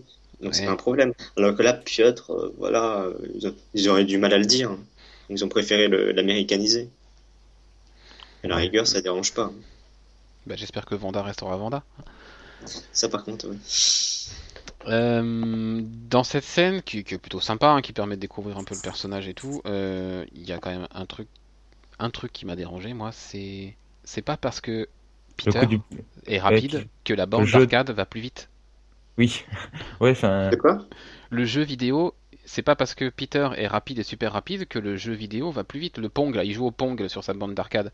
Et les points défilent à une vitesse de dingue. Mais non, la machine, elle peut pas aller plus vite que la machine. Il donne pas ses pouvoirs. Enfin, il y a un moment où c'est lui qui va vite, c'est pas le jeu. Et, et ça, pour le coup, Et c'est. voilà, c'était pour impressionner le public euh, qui, qui avait un peu de mal. Le public un peu jeune et crédule. Ouais, enfin. On a quand même du mal à défendre ce genre d'incohérence, quoi. Il y a des trucs bien pires dans d'autres franchises. Ouais, mais bon, du coup, c'est sur celle-là qu'on parle aujourd'hui. Euh, ça Attends, j'efface du coup ce que j'ai déjà dit parce que je vais pas. Voilà. Euh, on va revenir sur euh, la scène d'ouverture et puis la scène de clôture. On va parler un petit peu du futur maintenant. Euh, comment, euh, au niveau de la réal, comment, qu'est-ce que tu en as pensé toi, Arnaud, de ces la passages scène futur? hein. Ouais, et puis même la scène de clôture, parce qu'au niveau réel, il n'y a pas grande différence entre les deux. Euh, bah, j'ai trouvé ça plutôt classe. J'étais bien impressionné par euh, l'univers qu'ils mettent en place, euh, ces, ces villes dé- détruites, euh, l'aspect sombre, etc. Et j'aimais beaucoup aussi, ce que j'ai beaucoup aimé, c'est Iceberg, ou Iceman, je sais pas Mhm. comment il l'appelle en français. Et j'ai trouvé ça classe quand, quand il est autour de la sentinelle et qui, bah, avec, euh, enfin, il vole pas, mais c'est comme s'il volait autour de la sentinelle et que t'as la caméra qui le suit comme ça. c'était plutôt, plutôt sympa. Mhm. Après, j'ai j'ai pas trouvé tant de différence que ça entre la réelle de- dans le passé et dans le futur. C'est ça qui est un peu gênant, c'est que vu qu'il y a la confrontation entre deux époques, il aurait pu être intéressant d'avoir euh, deux réelles différentes ou deux approches un peu différentes, deux approches qui diffèrent dans certains points en tout cas. Mhm. Et là, j'ai j'ai pas trouvé j'ai pas trouvé ça. J'ai trouvé que c'était similaire dans les deux époques. Et ça, c'est un peu dommage. Ok, euh, Byron, toi, t'as pensé quoi de Bah, ces passages dans le futur euh, bah, pour les passages dans le futur, bah, déjà, euh, au tout début et à la fin, la scène de clôture, je trouve que le monde futur, bah, il a pas l'air euh, super. Enfin, il y a tout est noir, on voit que des nuages. Ils sont isolés euh, sur une sorte de montagne comme ça. Enfin. Le futur est. enfin, j'ai trouvé que c'était manquait un peu d'originalité, quoi. Enfin, c'est pas parce que t'as des mutants que c'est pas parce que t'as des sentinelles que t'as un monde dévasté et tout ça pour autant, quoi. Ce qui, moi, ce qui pourrait être, dérangeant, c'est- on, on voit pas les autres humains. Ouais, aussi. Enfin, je sais pas, là, ils étaient.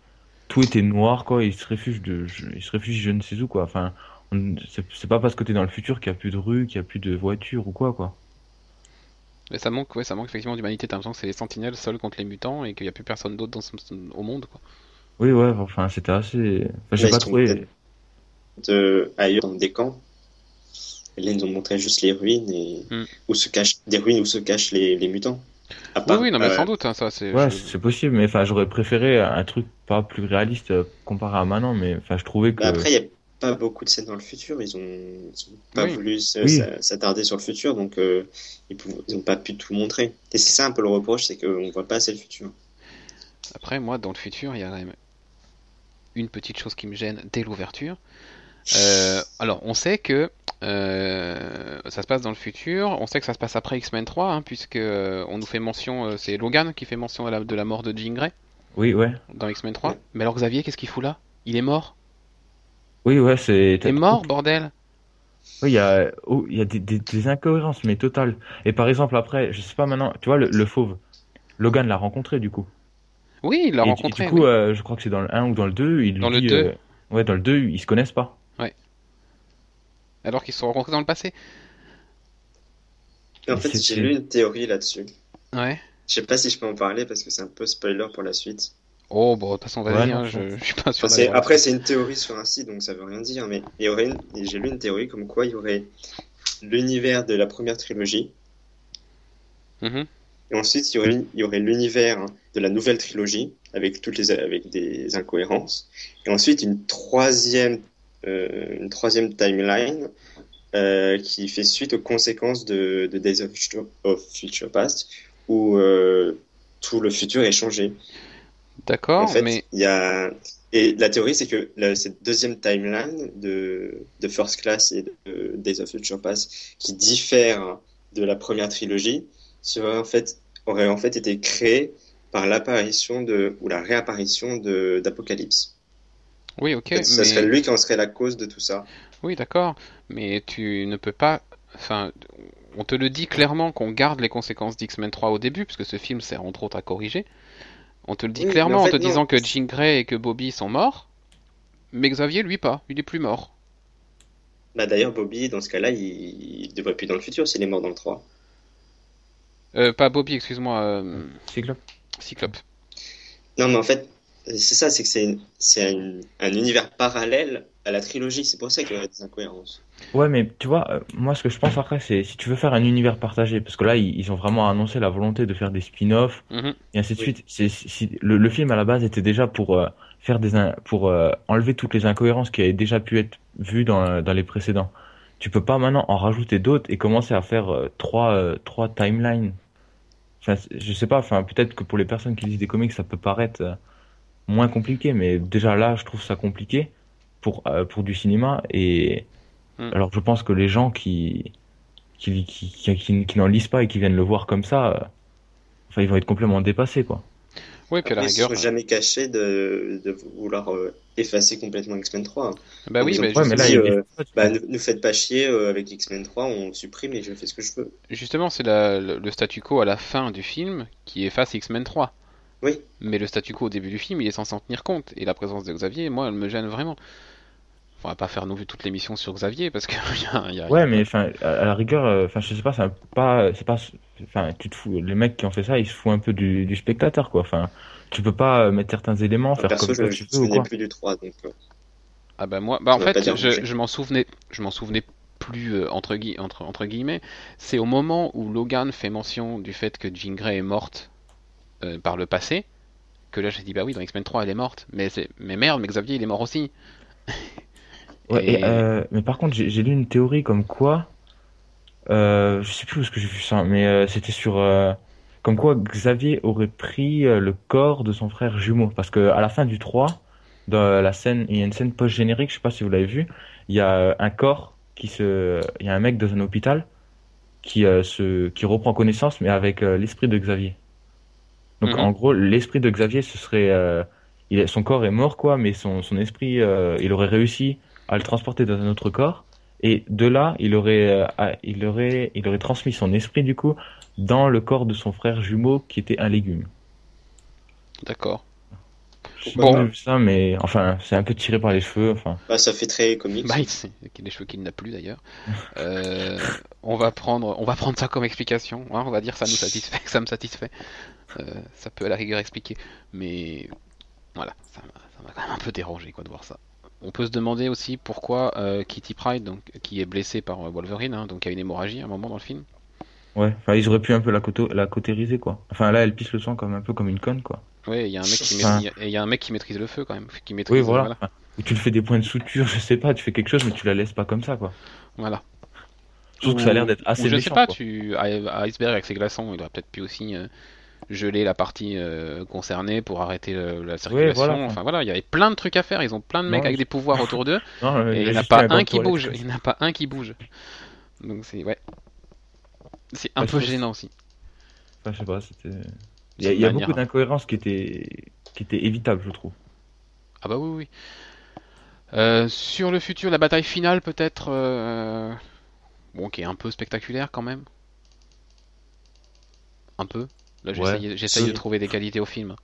Si, si. Bah, euh, Enfin, Bishop est cool dedans, mais après, euh, voilà quoi, c'est pas. enfin, perso, je savais que, que Wolverine allait euh, réussir et que ils allaient tous survivre, quoi. Mais juste le fait de les voir se mourir, surtout les anciens, quand j'ai vu euh, euh, Tornade euh, être poignardé, ça m'a ça m'a fait un point au cœur. Ouais, mais Mm. euh, ils meurent un peu tous comme euh, vraiment d'une façon assez. Pas stupide, mais. Brutal. hein. Bah, Ouais, brutal. c'est brutal, mais euh, enfin. Ah, c'est- Genre Tornade, sa mort, elle fait un peu pitié, quoi. Enfin. Voilà, quoi. Ouais. Elle arrive euh, comme une héroïne comme ça, et au dernier moment, elle se fait empaler. bah, Bah la ouais. mort, c'est pas les bisounours. Hein. Oui, mais enfin, elle aurait pu avoir. Genre, euh, Bishop, et sa mort, elle est beaucoup plus stylée, quoi. Enfin, on Ouais. voit que. Il, a, il y a certains X-Men qui l'aiment là, pas c'est trop, juste pour nous, là, c'est pour nous surprendre, sa mort. La mort de Tornade, c'est pour nous surprendre, parce qu'on s'y attend pas. On pense, ça y est, ils ont, ils ont éradiqué quasiment tout toutes les sentinelles. Et là, d'un coup, tu, il y a une sentinelle qui débarque et qui la poignarde. Bishop, on savait qu'il allait mourir, puisque tu avais trois sentinelles qui, qui lui ont sauté dessus. Ouais, mais. Là, ah, c'est plus euh, pour l'effet spectaculaire de la mort de Tornade. Oui, mais pour, pour comparer, par exemple, Bishop, tu vois, il meurt, euh, il en tue quand même quelques-uns avant, tout, et ça, c'est assez. Ah, elle, elle a, elle a quand même détruit plusieurs euh, espèces de Oui, mais enfin, euh, disons que sa mort, elle est beaucoup moins jolie que. Enfin, toutes les morts euh, sont, sont pas. Il y en a aucune qui est jolie, mais. Comment te dire enfin, Oui, mais genre euh, Bishop, il, me- il meurt beaucoup, euh, avec beaucoup plus de classe que Tornade ou Sunspot qui se Ouais, moi, fait trouvé carrément. ridicule sa mort. hein. La façon dont il explose, j'ai trouvé ça ridicule. Ouais, mais ça, la chorégraphie euh, avant sa mort, le fait qu'il tue plusieurs, euh, plusieurs ennemis, euh, enfin, je trouvais, je trouve vraiment assez stylé. Alors que par exemple, euh, t'as le Sunspot, euh, il prend cher quand même. Ah, C'est clair, oui. Et Colossus, il prend Ça, cher.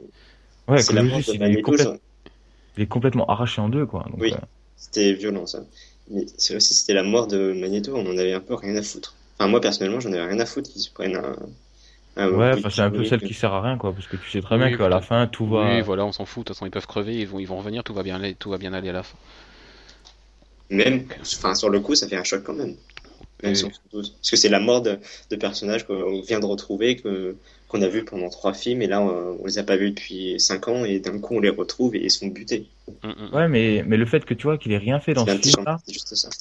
Ouais, mais le fait qu'il ait rien fait dans le, dans le film-là, tu vois, c'est, il- sa mort, Oui. elle m'a pas fait vraiment fait grand-chose, quoi, en fait. Oui, c'est ce que je te disais pour euh, la mort de.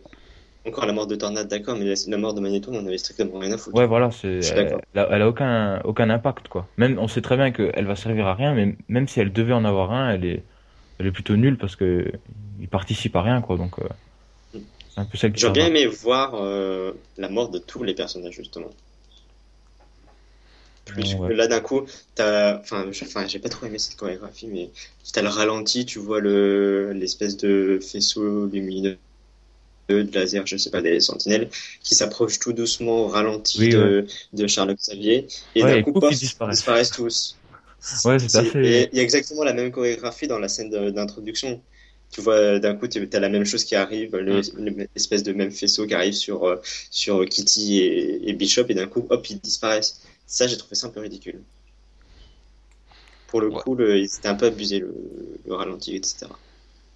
Puisqu'on savait que de toute façon, euh, on avait en même temps envoyé le passé, on savait que, que comment que que Mystique allait pas tirer, que enfin c'était plus le c'était plus le on ne ressentait plus le besoin de dilater le temps comme ça et d'installer un suspense, euh, un suspense qu'il n'y a pas du tout parce qu'on s'en doute que ça va arriver dans les dans les deux trois prochaines secondes. C'est ça que c'est ça Mm. qui m'a dérangé. Ouais, ouais, c'est un peu, un peu à l'image du film. Je trouvais que le film, il était assez, pas, je dirais pas euh, bébête, quoi, mais enfin, c'était vraiment, c'était très très simple, quoi. Enfin, il, je sais pas, mais euh, le truc du retour dans le temps, moi, ça m'a pas vraiment plu, quoi. Parce que rien, rien que le personnage de Mystique, quoi, il suffit de lui dire, euh, ne fais pas ça, on a quelqu'un qui est venu du futur, quoi. Et elle, non, elle continue à marcher, elle fait, non, non, j'écoute pas, j'écoute pas, quoi. Alors que, Mm. enfin, je sais pas. euh, si, si le mec il te le dit, tu peux bien rester, ne- te poser deux secondes et discuter un peu, quoi. Oui, il suffit juste de faire rentrer euh, Xavier dans sa tête et voilà. Oui, voilà, ouais. Alors que là, non. Fallait, en- enfin, c'était un truc, je, je sais pas, il y avait pas besoin d'en faire peut-être tout un film là-dessus, quoi. Enfin, peut-être que si, mais c'était présenté d'une façon euh, tellement grandiose, alors que finalement, euh, c'était pas. Mm, mm, mm. Et en parlant de voyage dans le temps, qu'est-ce que vous avez pensé du fait que ce soit Wolverine et pas Kitty qui, qui retourne dans le passé? Bah, je pense que c'est juste euh, parce que c'est Wolverine, quoi. Enfin, Oui, mais de toute façon, ça, ça, ça, à la rigueur, ça m'a pas dérangé. Ils l'ont justifié dans les dialogues, dans le scénario, c'est justifié par le fait qu'effectivement, c'est le Wolverine avec son facteur euh, guérisseur, c'est le seul qui pourra se remettre, euh, se reconstruire euh, d'un tel choc. et ça passe, la justification passe. Moi, Mais du coup, euh, Et, du coup, Bishop, et il aussi parce que- Enfin, je, je, je connaissais pas Bishop, mais lui aussi il va dans le passé, non? Ouais, mais lui, c'est que deux jours, enfin, c'est c'est pas 30 ans, quoi. C'est Et du coup, Ah, c'est cette, différence qui détruit complètement euh, ton esprit, quoi, qui te met un peu en pièces, et du coup, euh, ils estiment, eux, dans, dans le film en tout cas, qu'il y a que Wolverine qui peut se remettre et se reconstruire d'un tel choc. Ah, Et le producteur aussi, il a expliqué, il a donné une autre raison de, qui n'est pas évoquée, enfin, Hmm. si, c'est plus ou moins évoqué dans le film. Ce qu'il dit, c'est qu'en fait, euh, euh, Xavier a été le mentor de, de Wolverine, c'est Wolverine qui l'a, qui l'a guidé sur le droit chemin. C'est évoqué le ça. fait que ce soit Vol, Vol- oui, c'est ce plus ou moins évoqué. Et le fait que ce soit aussi Wolverine qui fasse la même chose pour lui, Oui, ça crée un, un lien émotionnel entre les deux qu'il n'y a pas euh, chez Kitty. oui, il va rendre là, il va lui rendre envoyer l'ascenseur. Voilà. Non, ça, ça m'a pas, ça m'a pas dérangé, quoi. C'était pas, ça, je l'ai accepté assez facilement. C'est pas, c'est pas grave. Et puis, de toute façon, on va pas se mentir, hein, Kitty Pryde, euh, enfin, n'a pas dans, le- dans les films, en tout cas, n'a pas la même, euh, le même impact et la- le même charisme que Oui. Wolverine, donc. C'est sûr. Non, mais comme c'est la, quand même la, une des grosses différences entre le comics et, et le bouquin, et, Oui. et le film. Oui, c'est vrai, mais non, ça m'a pas. Pas dérangé. Euh, Bon, bah voilà, bah tiens, puisqu'on est dans les voyages dans le temps, on, on va parler un petit peu de... de- des aberrations un peu temporelles, puisque. Enfin. J'ai eu du mal à avaler, en fait, l'explication. Euh, en fait.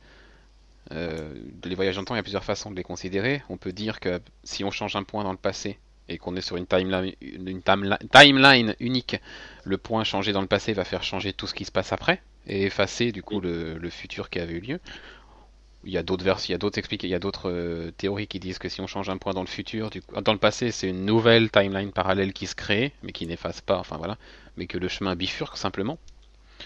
Euh, après, moi, ce qui me gêne, c'est l'explication de Kitty euh, au début quand elle envoie Wolverine. Elle lui, a, dit ce que tu vas faire dans le passé, ça va changer notre, notre présent à nous, ça va changer l'avenir, mais les impacts n'auront lieu que quand tu reviendras. Oui. Et Bah non, si c'est changé, c'est changé. non, on dit en fait les les deux époques coexistent et c'est seulement quand lui que quand lui quand quand le Wolverine du futur revient dans son corps que les que les effets prend que que les changements prendront effet. Et qu'à ce moment-là que ça prendra effet. Ouais, bah, Enfin, moi, je, ça m'a pas choqué.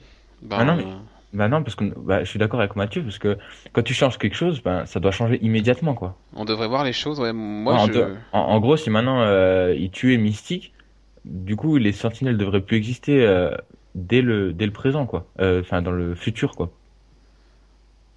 enfin, c'est assez, c'est assez bancal. Ouais, le- leur Enfin, c'est, Ça m'a pas choqué. il mélange un peu les deux explications et du coup, euh, effectivement, change, à partir du moment où il y a quelque chose de changé dans le passé, on devrait voir au moins des effets dans le futur, euh, au fur et à mesure du film. Et là, c'est, enfin, cette excuse de dire que ça, les effets n'auront lieu qu'une fois que Wolverine reviendra dans son corps, c'est purement artificiel pour, euh, pour justifier le Oui. film, quoi.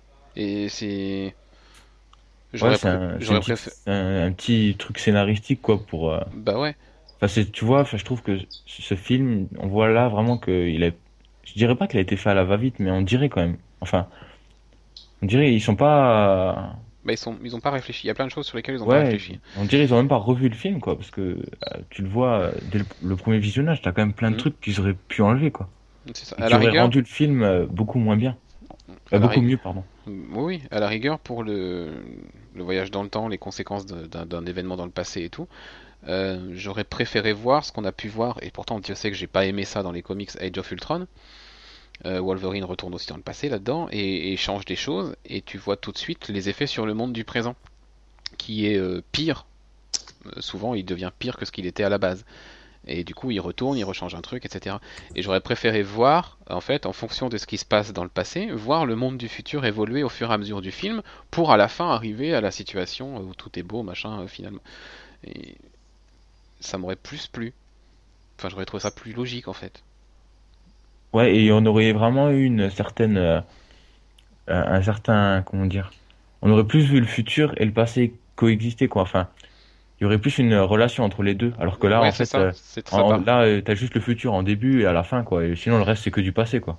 Ouais, ouais, et du coup, euh, ça aurait peut-être paru. Les enjeux auraient paru, du coup, plus, plus forts, puisqu'on aurait vu que chaque chose qui se passe dans le futur, chaque événement qui est modifié, a des conséquences, enfin, un peu effet papillon, quoi, énormes sur le futur, et de voir le futur évoluer au fur et à mesure du film, ça aurait peut-être pu rendre les enjeux un peu plus forts, parce que là, au final, on sait qu'il va revenir dans son corps à la fin, et que c'est là qu'on verra les modifications, etc.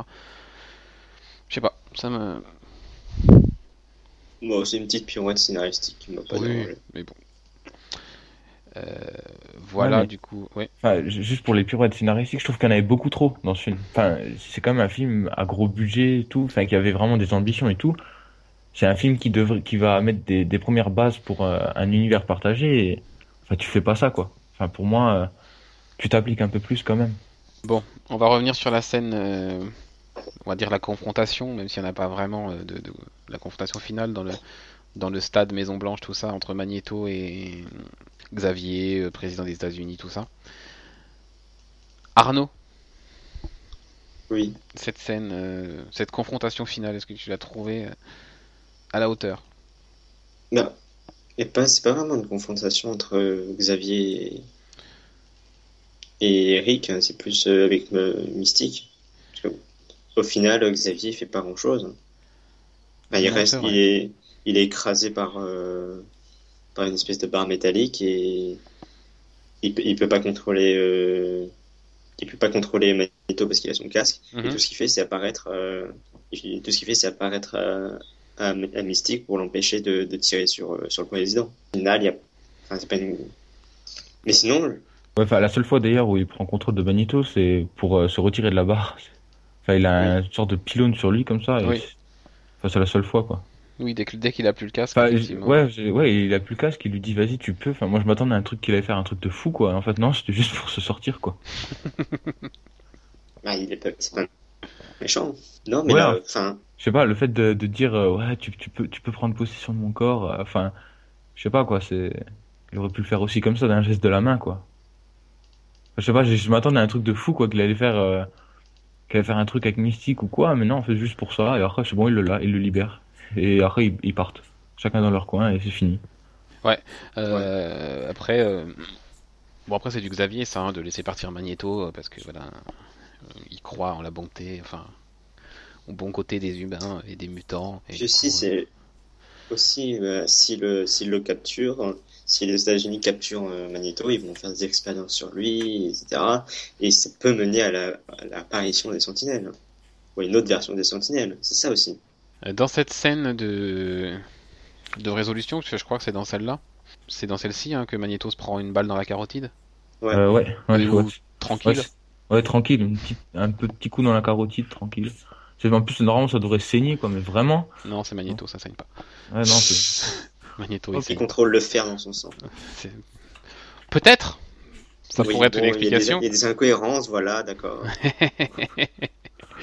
Euh, après, c'est pas, c'est juste le petit, le petit, le petit clin d'œil là pour tracher un petit peu. Euh, ce qui me gêne plus dans cette scène, c'est comment Magneto arrive à contrôler les Sentinelles alors que la seule chose qu'il a fait, c'est de leur injecter du métal.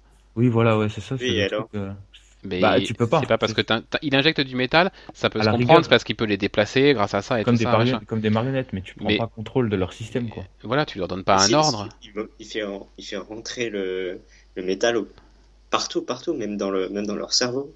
Ouais, mais Alors tu ça peux pas. Enfin, là, tu vois bien qu'il il- il prend contrôle du logiciel, quoi. Tu Oui. peut tuer celui qu'il veut, alors que tu vois, normalement, elle devrait agir comme des, des marionnettes, quoi. C'est un peu. euh, Enfin, il met des, des tiges de, de métal dans, dans les bras, dans les jambes, machin, mais il prend contrôle de leur cerveau, quoi. Oui, il leur Et dit, c'est pas en mettant du- des bouts de métal, même si tu le mets dans le cerveau, tu peux pas voir ce que le truc il voit. Il leur donne un ordre, il leur dit maintenant reprends ton programme initial ou je sais pas quoi, ou reprends ta mission de base, enfin un truc comme ça, il leur dit, et du coup ça change complètement le comportement des, des sentinelles. Et c'est pas en injectant du métal que tu arrives à influer sur le, oui, le, le, le logiciel à l'intérieur, effectivement, le, le programme, ouais. C'est chaud ça aussi. Bon, ok, il y a des, il y a des gros problèmes dans le film. On prend son mais pied quand même. Oui, mais attends, on n'a pas, fi- j'ai pas fini en tout cas moi. Euh, toujours sur Magneto, parce qu'on est sur Magneto. Magneto, c'est le mec quand même. Il s'évade du Pentagone, d'une prison hyper sécurité. Ça devient le mec le plus recherché au monde. Mais il passe des portails de sécurité. Tout va bien. Il retourne là où il était, au Pentagone. Pas de souci, personne ne le reconnaît. Ouais, il va prendre son petit casque, tranquille. Limite, il passe pas au secrétariat, comme ça, demander où il est. c'est- Enfin, je sais pas. euh, C'est chaud ça aussi quand même. Voilà. Et aussi, le Pentagone, il est pas très très bien gardé quand même. Enfin, Ah bah c'est. il y a, il y a pas tellement d'agents que ça. Après, ils prennent l'ascenseur, hop, ils sont dehors. C'est un peu une passoire le Pentagone. Ne serait-ce que même pour rentrer, pour libérer, euh, pour libérer euh, Magneto au début, c'est quand même pas. Enfin, on s'attend, on s'attend à mieux de la part du Pentagone. Quoi. Mais bon. Voilà, moi j'ai pas de, enfin j'ai pas, si j'en ai des autres des incohérences, mais je vais, arrêter la liste là puisque après ça va juste faire euh, répertoire et, procès à charge alors que la vie dans l'équipe est plus partagée que ça. Effectivement, les incohérences sont incontestables, mais il faut reconnaître quand même que beaucoup de personnes aiment ce film, euh, considèrent même que pour pas mal, hein, il y a pas mal d'avis hein, qui disent que c'est le meilleur film X-Men, etc., etc. Euh, donc effectivement, c'est un film qui qui n'a pas d'av- d'avis mitigé. C'est soit on adore, soit on déteste. J'ai pas lu d'avis euh, partagés de personnes qui l'ont modérément aimé. Ouais, soit il y en a beaucoup qui l'encensent et euh, d'autres euh, qui aiment pas du tout, bah, comme nous, quoi. Et d'autres qui vraiment le trouvent super bon. Enfin, c'est assez bizarre. Ah, mais c'est un peu, un peu comme Man of Steel, tu vois. C'est le truc où soit t'aimes, soit t'aimes pas, en fait. Hmm, c'est ça. Après, c'est le parti pris de Singer aussi, peut-être qui, qui a cet effet-là. Et, et du coup, euh, voilà. Bien, euh, maintenant qu'on a décortiqué un petit peu le scénario et toutes ces éventuelles incohérences au point fort selon, euh, selon les scènes et selon les avis, euh, on peut juste deux secondes rapidement parler de l'aspect juste visuel et sonore de ce film. C'est les seules choses qu'on n'a pas encore abordées vraiment réellement. Euh, visuellement Il n'y a peut-être pas grand chose à dire. visuellement pour commencer, peut-être. Euh, perso, je les trouvais pas beaux, mais ça c'est plus un secret. Mais j'ai trouvé de bonnes choses. Par exemple, le design des sentinelles, j'ai trouvé super. Surtout celle Oui. du futur que voilà, j'ai trouvé génial. Euh, le costume de, de Quicksilver passe bien, alors que d'après les photos, c'était catastrophe. Là, ça va avec le personnage. Euh, donc au niveau de l'aspect visuel général, en dehors du fait que globalement il est pas beau, il y a quand même des choses euh, que j'ai trouvé pas mal. Euh, juste, je regrette le générique d'ouverture.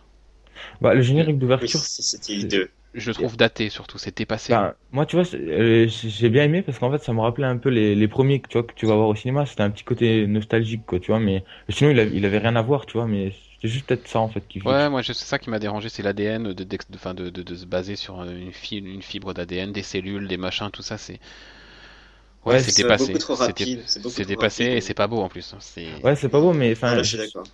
mais je trouvais, tu vois, ça, donnait un petit côté euh, nostalgique, quoi. Mais c'est vrai que ça avait aucun rapport, mais j'ai bien aimé, quoi, moi. La musique, il n'y a, a pas de musique qui, qui sort du lot. Ça, le, pour, enfin, pour moi, le gros défaut du film, c'est le, c'est la musique. Il n'y a, rien qui sort du lot. Bah, il y a des fois, on se demande s'il y a, a des fois, on se demande s'il y a de la musique vraiment en fait. Il y a plein de scènes où je m'en rappelle, où je me rappelle pas du tout de la de, de l'ambiance Ouais, sonore. ouais. Ouais, pareil. Y a je pas me de- rappelle juste qu'il y a eu une chanson de Claude François et c'est tout quoi. Et la, et la y musique a- il y a de rien de Quicksilver. non. Contrairement à First Class, il n'y a, rien qui marque. Oui, il y a juste ouais la musique de Quicksilver, Claude François, Edith Piaf générique de fin. et J'ai ouais. le générique de fin. Mais au niveau sonore, c'est c'est super pauvre.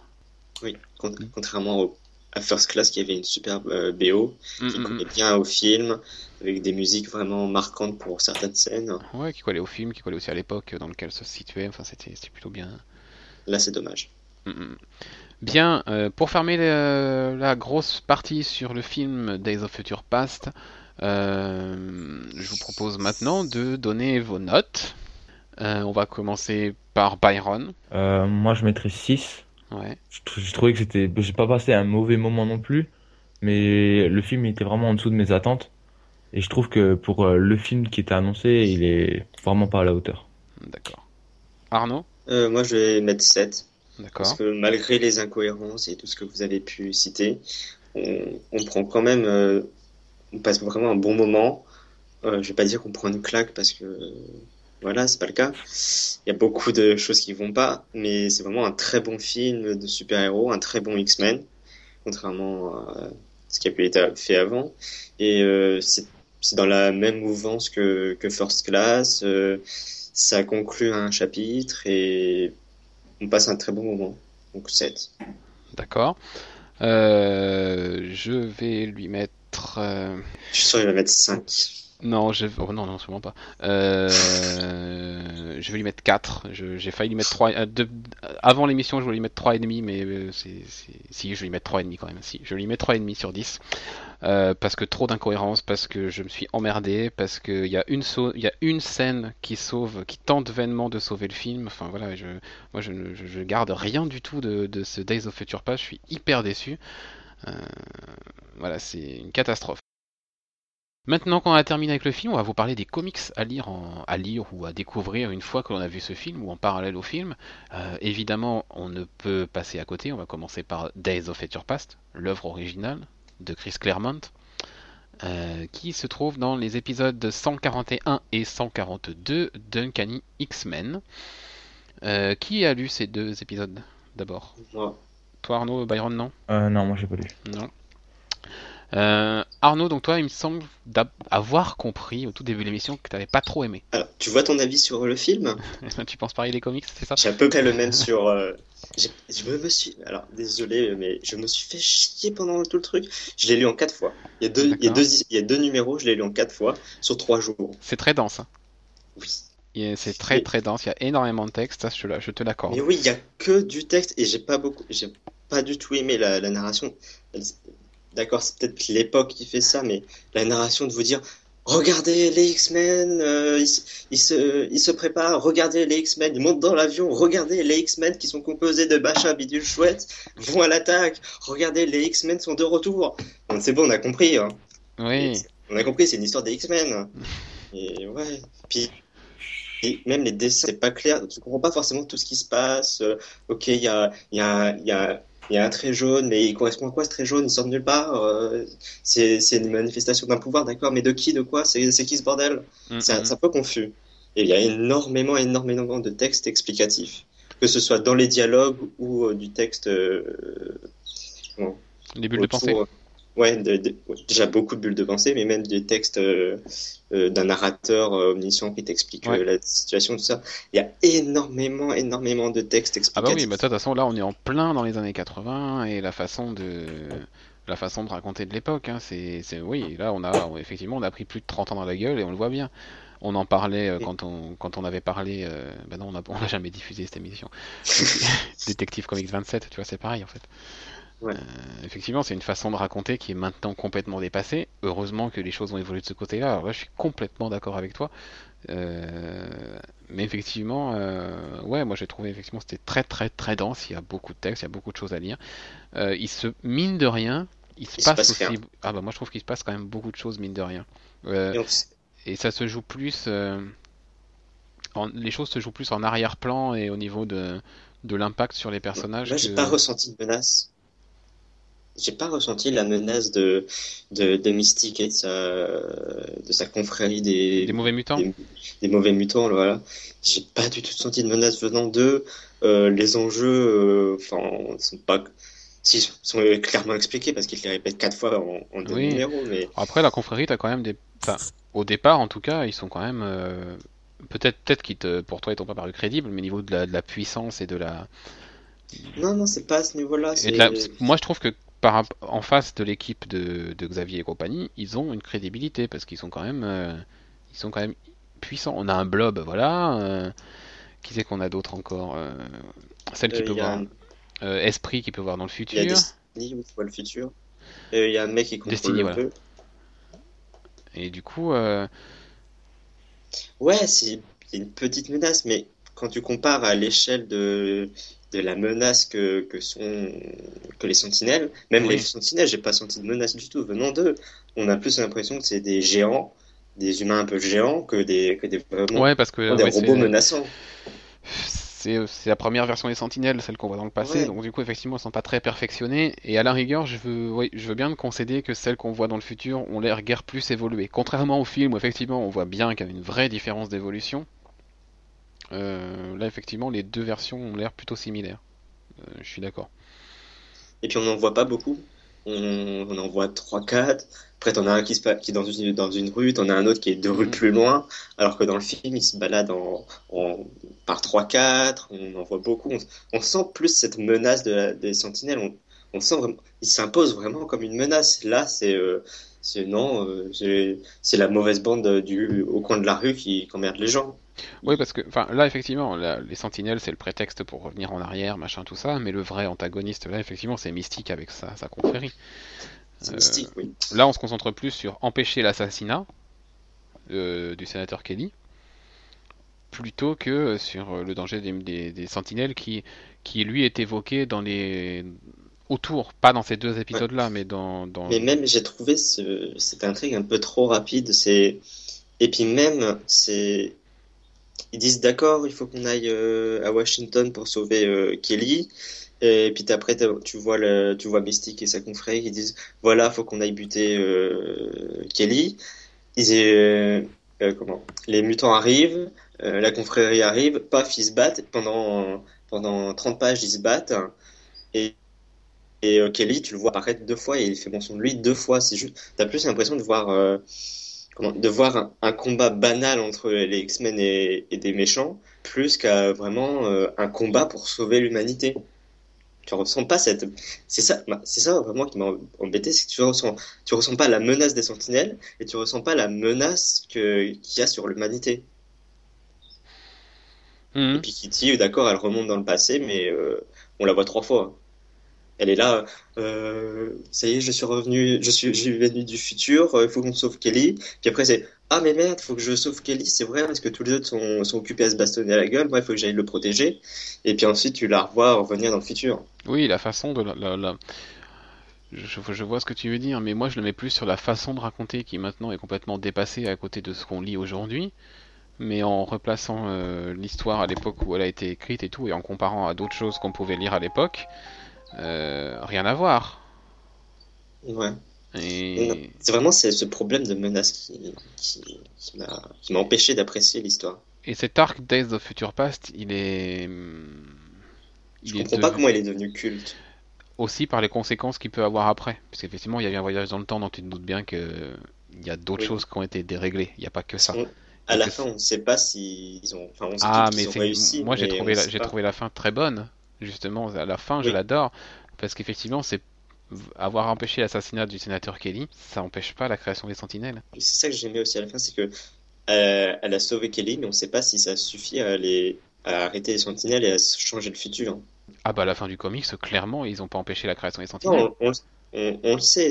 Enfin, c'est pas explicité parce que. Ils ont sauvé la vie du sénateur, mais ça n'a pas empêché pour autant que les sentinelles existent et la menace n'a pas été éradiquée pour autant. Sénateur Kelly et tout, ils vont lancer un programme, puisque même sa, sa réflexion au sénateur, c'est euh, euh, effectivement les mutants m'ont sauvé, machin, tout ça. Mais le, Ah oui. problème, le problème ne se serait jamais posé si les mutants n'avaient pas existé.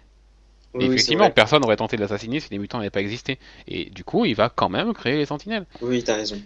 Donc du coup, euh, 'fin, c'est aussi cette, euh, ce- voilà, c'est aussi ça que j'ai trouvé euh, super, super intéressant et super, super bien dans, dans la version comics, c'est que du coup, euh, oui, effectivement, ils ont réussi à, à changer une chose dans le passé, mais au final, ça change rien. Les il y aura toujours, euh, il y aura toujours les Oui, il y a sentinelles, toujours il y aura toujours cette partie des humains qui rejettent les X-Men et qui veulent les exterminer et qui trouvent toujours une excuse pour le faire. Je suis d'accord. Et ça, je le trouve, euh, je le trouve excellent. Euh, et après, effectivement, il y a aussi l'impact que, que ce voyage dans le temps a pu avoir euh, pour les autres personnages, pour l'univers Marvel, etc. Voilà, qui fait que c'est devenu culte. Mais voilà, donc du coup, oui, non, mais de toute façon, oui, la, narration est dépassée maintenant, ça c'est clair. On lit plus Days of Future Past comme on le lisait il y a, il y a 30 ans, c'est que c'est certain.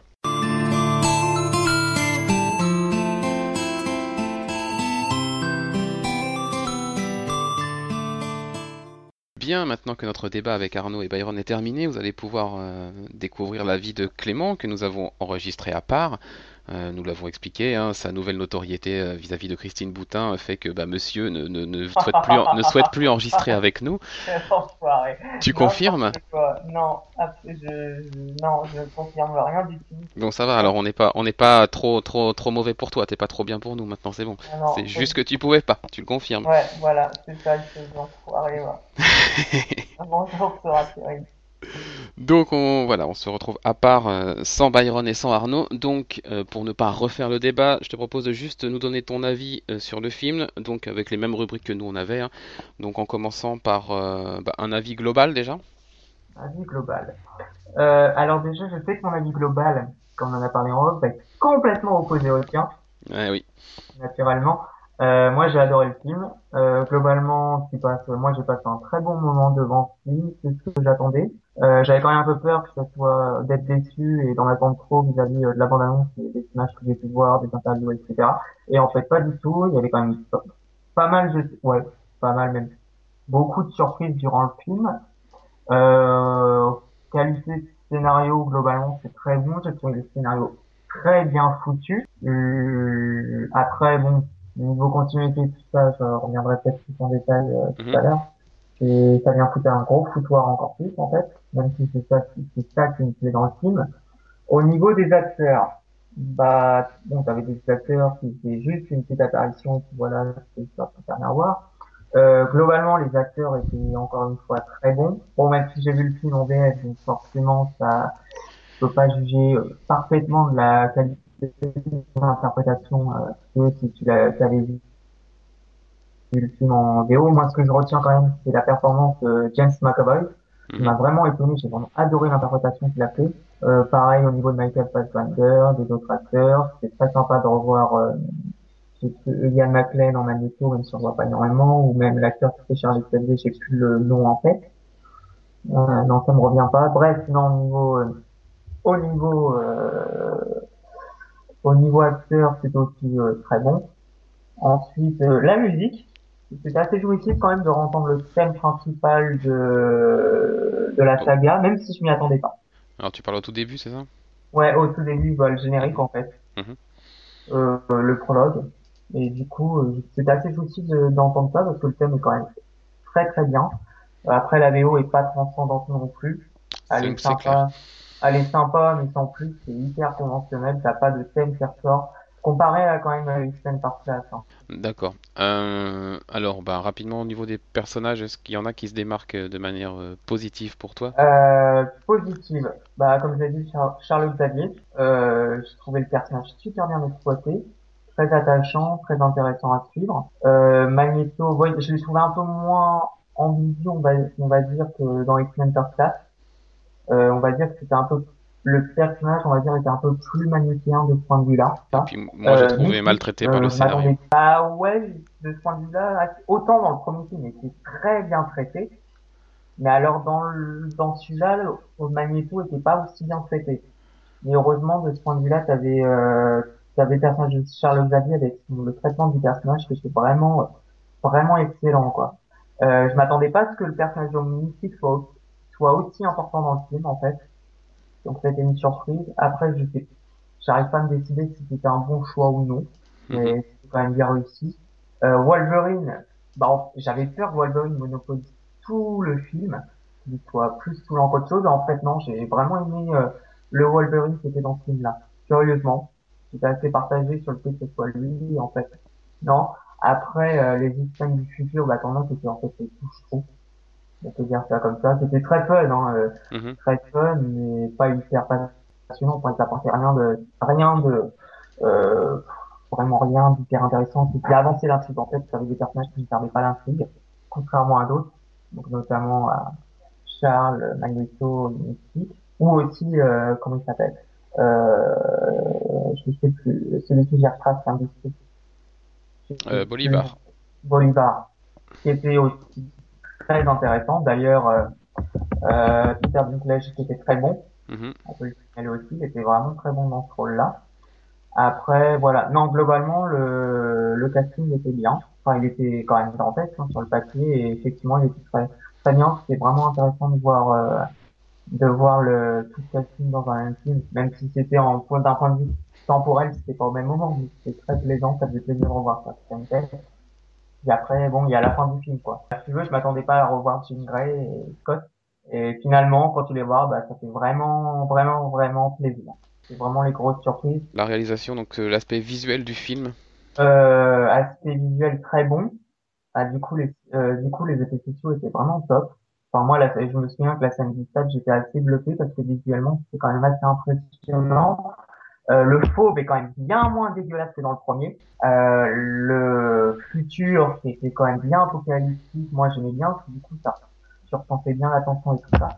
Euh, les sentinelles, du coup, parce que finalement, les sentinelles, au niveau de, on va dire, de pas de leur physionomie, mais du style des sentinelles dans le futur, bah, ça avait rien à voir dans, par rapport à ce que j'avais, je me souviens ce que j'avais pu voir ou et là au niveau du comic.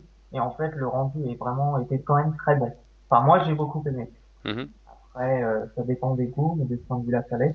Après, Réal, euh, je sais pas si je peux vraiment dire qu'on trouve la patte de Brian Singer, parce que je- globalement, ces réalisateurs-là, j'ai vu que les X-Men en matière de films, hormis euh, Superman Returns.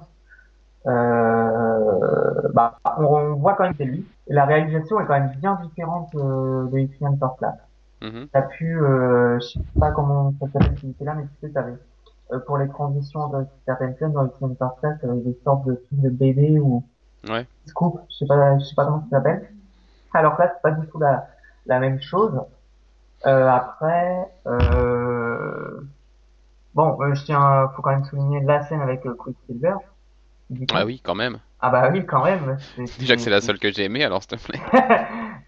Euh, c'est quand même l'une des meilleures scènes du film, si ce n'est la meilleure, euh, qui était vraiment bluffante, super bien faite, enfin il n'y a rien à redire sur cette scène-là. Est-ce qu'il y a des choses qui t'ont déçu dans ce film? Euh, de- bah écoute, euh, non, même pas non, tu vois, contrairement à toi. Ok, Enfin, rien du tout. Non, j'ai pas du tout été déçu par le film. Euh, rien du tout, rien du tout. Bah ouais, à la rigueur, le traitement de Magneto, Mhm. M'a un tout petit peu déçu. Euh, j'aurais bien aimé aussi qu'on sache comment, qui, comment ils se sont rendus compte et pourquoi Kitty avait le pouvoir de, euh, enfin le pouvoir de Kitty quoi pour les au niveau du transfert d'esprit du passé vers le futur. Il te Mhm. ça comme ça et du coup c'est pas vraiment expliqué. Donc ça, ça dérange un tout petit peu et encore pas tant que ça. Mhm. Après, euh, niveau déception, non, j'ai pas grand chose à dire.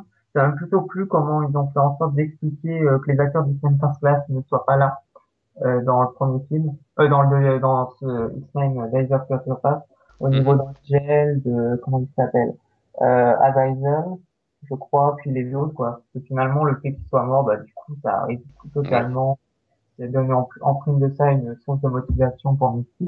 Donc euh, de ce point de vue-là, j'ai pas du tout été déçu. Même la fin ne m'a pas déçu d'ailleurs, on reviendra après dessus. Euh, je cherche au niveau des déceptions, mais non, même pas, j'en vois pas en fait. Ah, mais tu Bon adoreras. après, après les X-Men, voilà, les, après, je sais pas si je peux vraiment parler de déception, mais après c'est sûr que les X-Men du futur, pendant les trois quarts, ça ne servait à rien. Même Omar, Sy, c'était fun de le voir là, mais il a eu, je crois, qu'il a dû avoir quoi, trois lignes de dialogue à peine? Oui, à peu près, oui. à peu près. Mais euh, bon, après en plus moi je l'ai trouvé bien, bien badass. Il était vraiment, euh, on va dire stylé. Donc moi, il, ça m'a plu. Après les autres, euh, voilà. Ok, très bien. Euh, et la scène post-générique alors, pour terminer. Euh, alors clairement, euh, la scène post générique, ben, les néophytes ne vont absolument pas savoir de quoi, pourquoi elle est là et à quoi ça sert. J'en ai même entendu dire que c'était Magneto ou enfin lu ou entendu dire que c'était Magneto qui euh, créait euh, des euh, enfin des pyramides et en fait non quand tu vois euh, quand tu connais un minimum l'univers X-Men Oui, voilà, mais c'est vrai que les, les néophytes, on le disait avec Arnaud et Byron, euh, les néophytes sont complètement paumés et ne reconnaissent pas du tout. et en plus apparemment j'ai revu par la suite sur internet la scène euh, tu vois les cavaliers de l'Apocalypse Oui. et voilà donc euh, tu vois ça tu dis, ouais quand même bon faut quand même souligner que j'ai trouvé les effets spéciaux de la scène post générique quand même bien dégueulasses hein. avec la pyramide euh, la construction de la pyramide je trouvais ça très dégueulasse Oui, c'est pas très joli. Mais voilà, ça annonce le film. Euh, ça se passera dans les années 80, donc preuve Mhm. de l'intention du réalisateur. Et du coup, est-ce que du coup, quand même, souligner, souligner le point positif pour moi, c'est que Brian Singer fait quand même un gros doigt à ce qui a été fait dans X-Men 3. Les gens, ils se soient totalement sur X-Men 3. Et du coup, en fait, il, bah, X-Men 3, bah, c'est en dehors de la continuité Oui. pour le coup, avec la scène de fin. X-Men Wolverine d'origine, euh, bah forcément c'est pareil. De toute manière, je crois que c'était dit et pour le coup ça confirme qu'en plus c'est en dehors de la continuité, même si c'est pas très clair parce que aussi par rapport à la fin du film, et ça laisse, euh, on se pose des questions. Le fait que ce soit Striker qui recueille Wolverine dans la flotte et qu'en Oui. fait c'est Mystique. Je me demande où est-ce qu'ils veulent aller, mais je trouve ça plutôt intéressant, mais à voir. De ce point de vue-là, voilà. Et donc du coup, ouais, ils effacent complètement de la continuité X-Men 3.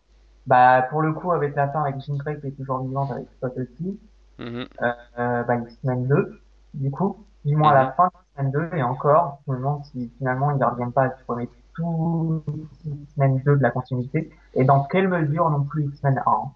Enfin, c'est très flou de ce côté-là, et en fait pour moi, bah, avec X-Men Days of Future Past, ils ont juste fait un gros reboot de la saga ça n'engage que moi. Hein. Mais pour moi, ils ont quand même c'est bien plus un reboot qu'une suite en fait. Euh, J'ai trouvé ça très ingénieux, mais la fin et du coup, euh, voilà, c'est au niveau. faudra que ça- J'espère que ça va être clarifié dans euh, X-Men Apocalypse au niveau de la continuité, parce que là, c'est un peu flou au niveau de certains films de la saga. Oui, ça que- demandera, ça demandera une clarification, effectivement, et je suis pas sûr qu'on l'ait. Bah ouais, moi aussi. Mais du coup, mais reste malgré tout que c'est ingénieux, quoi, parce que tu sais c'est les fans ou même pas les fans. Globalement, tout le monde n'a pas aimé euh, X-Men 3, ça a été décrié. Euh, Brian Singer n'a visiblement aussi pas aimé X-Men 3, c'était n'importe comment au niveau du scénario, c'est c'est hyper critiquable. Et du coup, euh, bah, du coup, voilà, il, il a corrigé cette grosse erreur. Et, Mhm. et du coup, mais alors du coup aussi, t'as X-Men 1, X-Men 2, X-Men 3, mais du coup, est-ce que X-Men de Wolverine rentre dans, dans la continuité ou pas? Parce que X-Men de Wolverine, c'est quand même l'après X-Men à prendre dans la chronologie de ce qui de de ce que le film laissait transparaître, c'était euh, juste après X-Men 3, un ou deux ans après, je crois. Donc finalement, voilà, là aussi c'est chaotique. Donc vraiment, j'espère qu'ils vont apporter clarification, mais comme je te dis, j'ai un peu peur que ne soit pas clarifié de ce point de vue-là.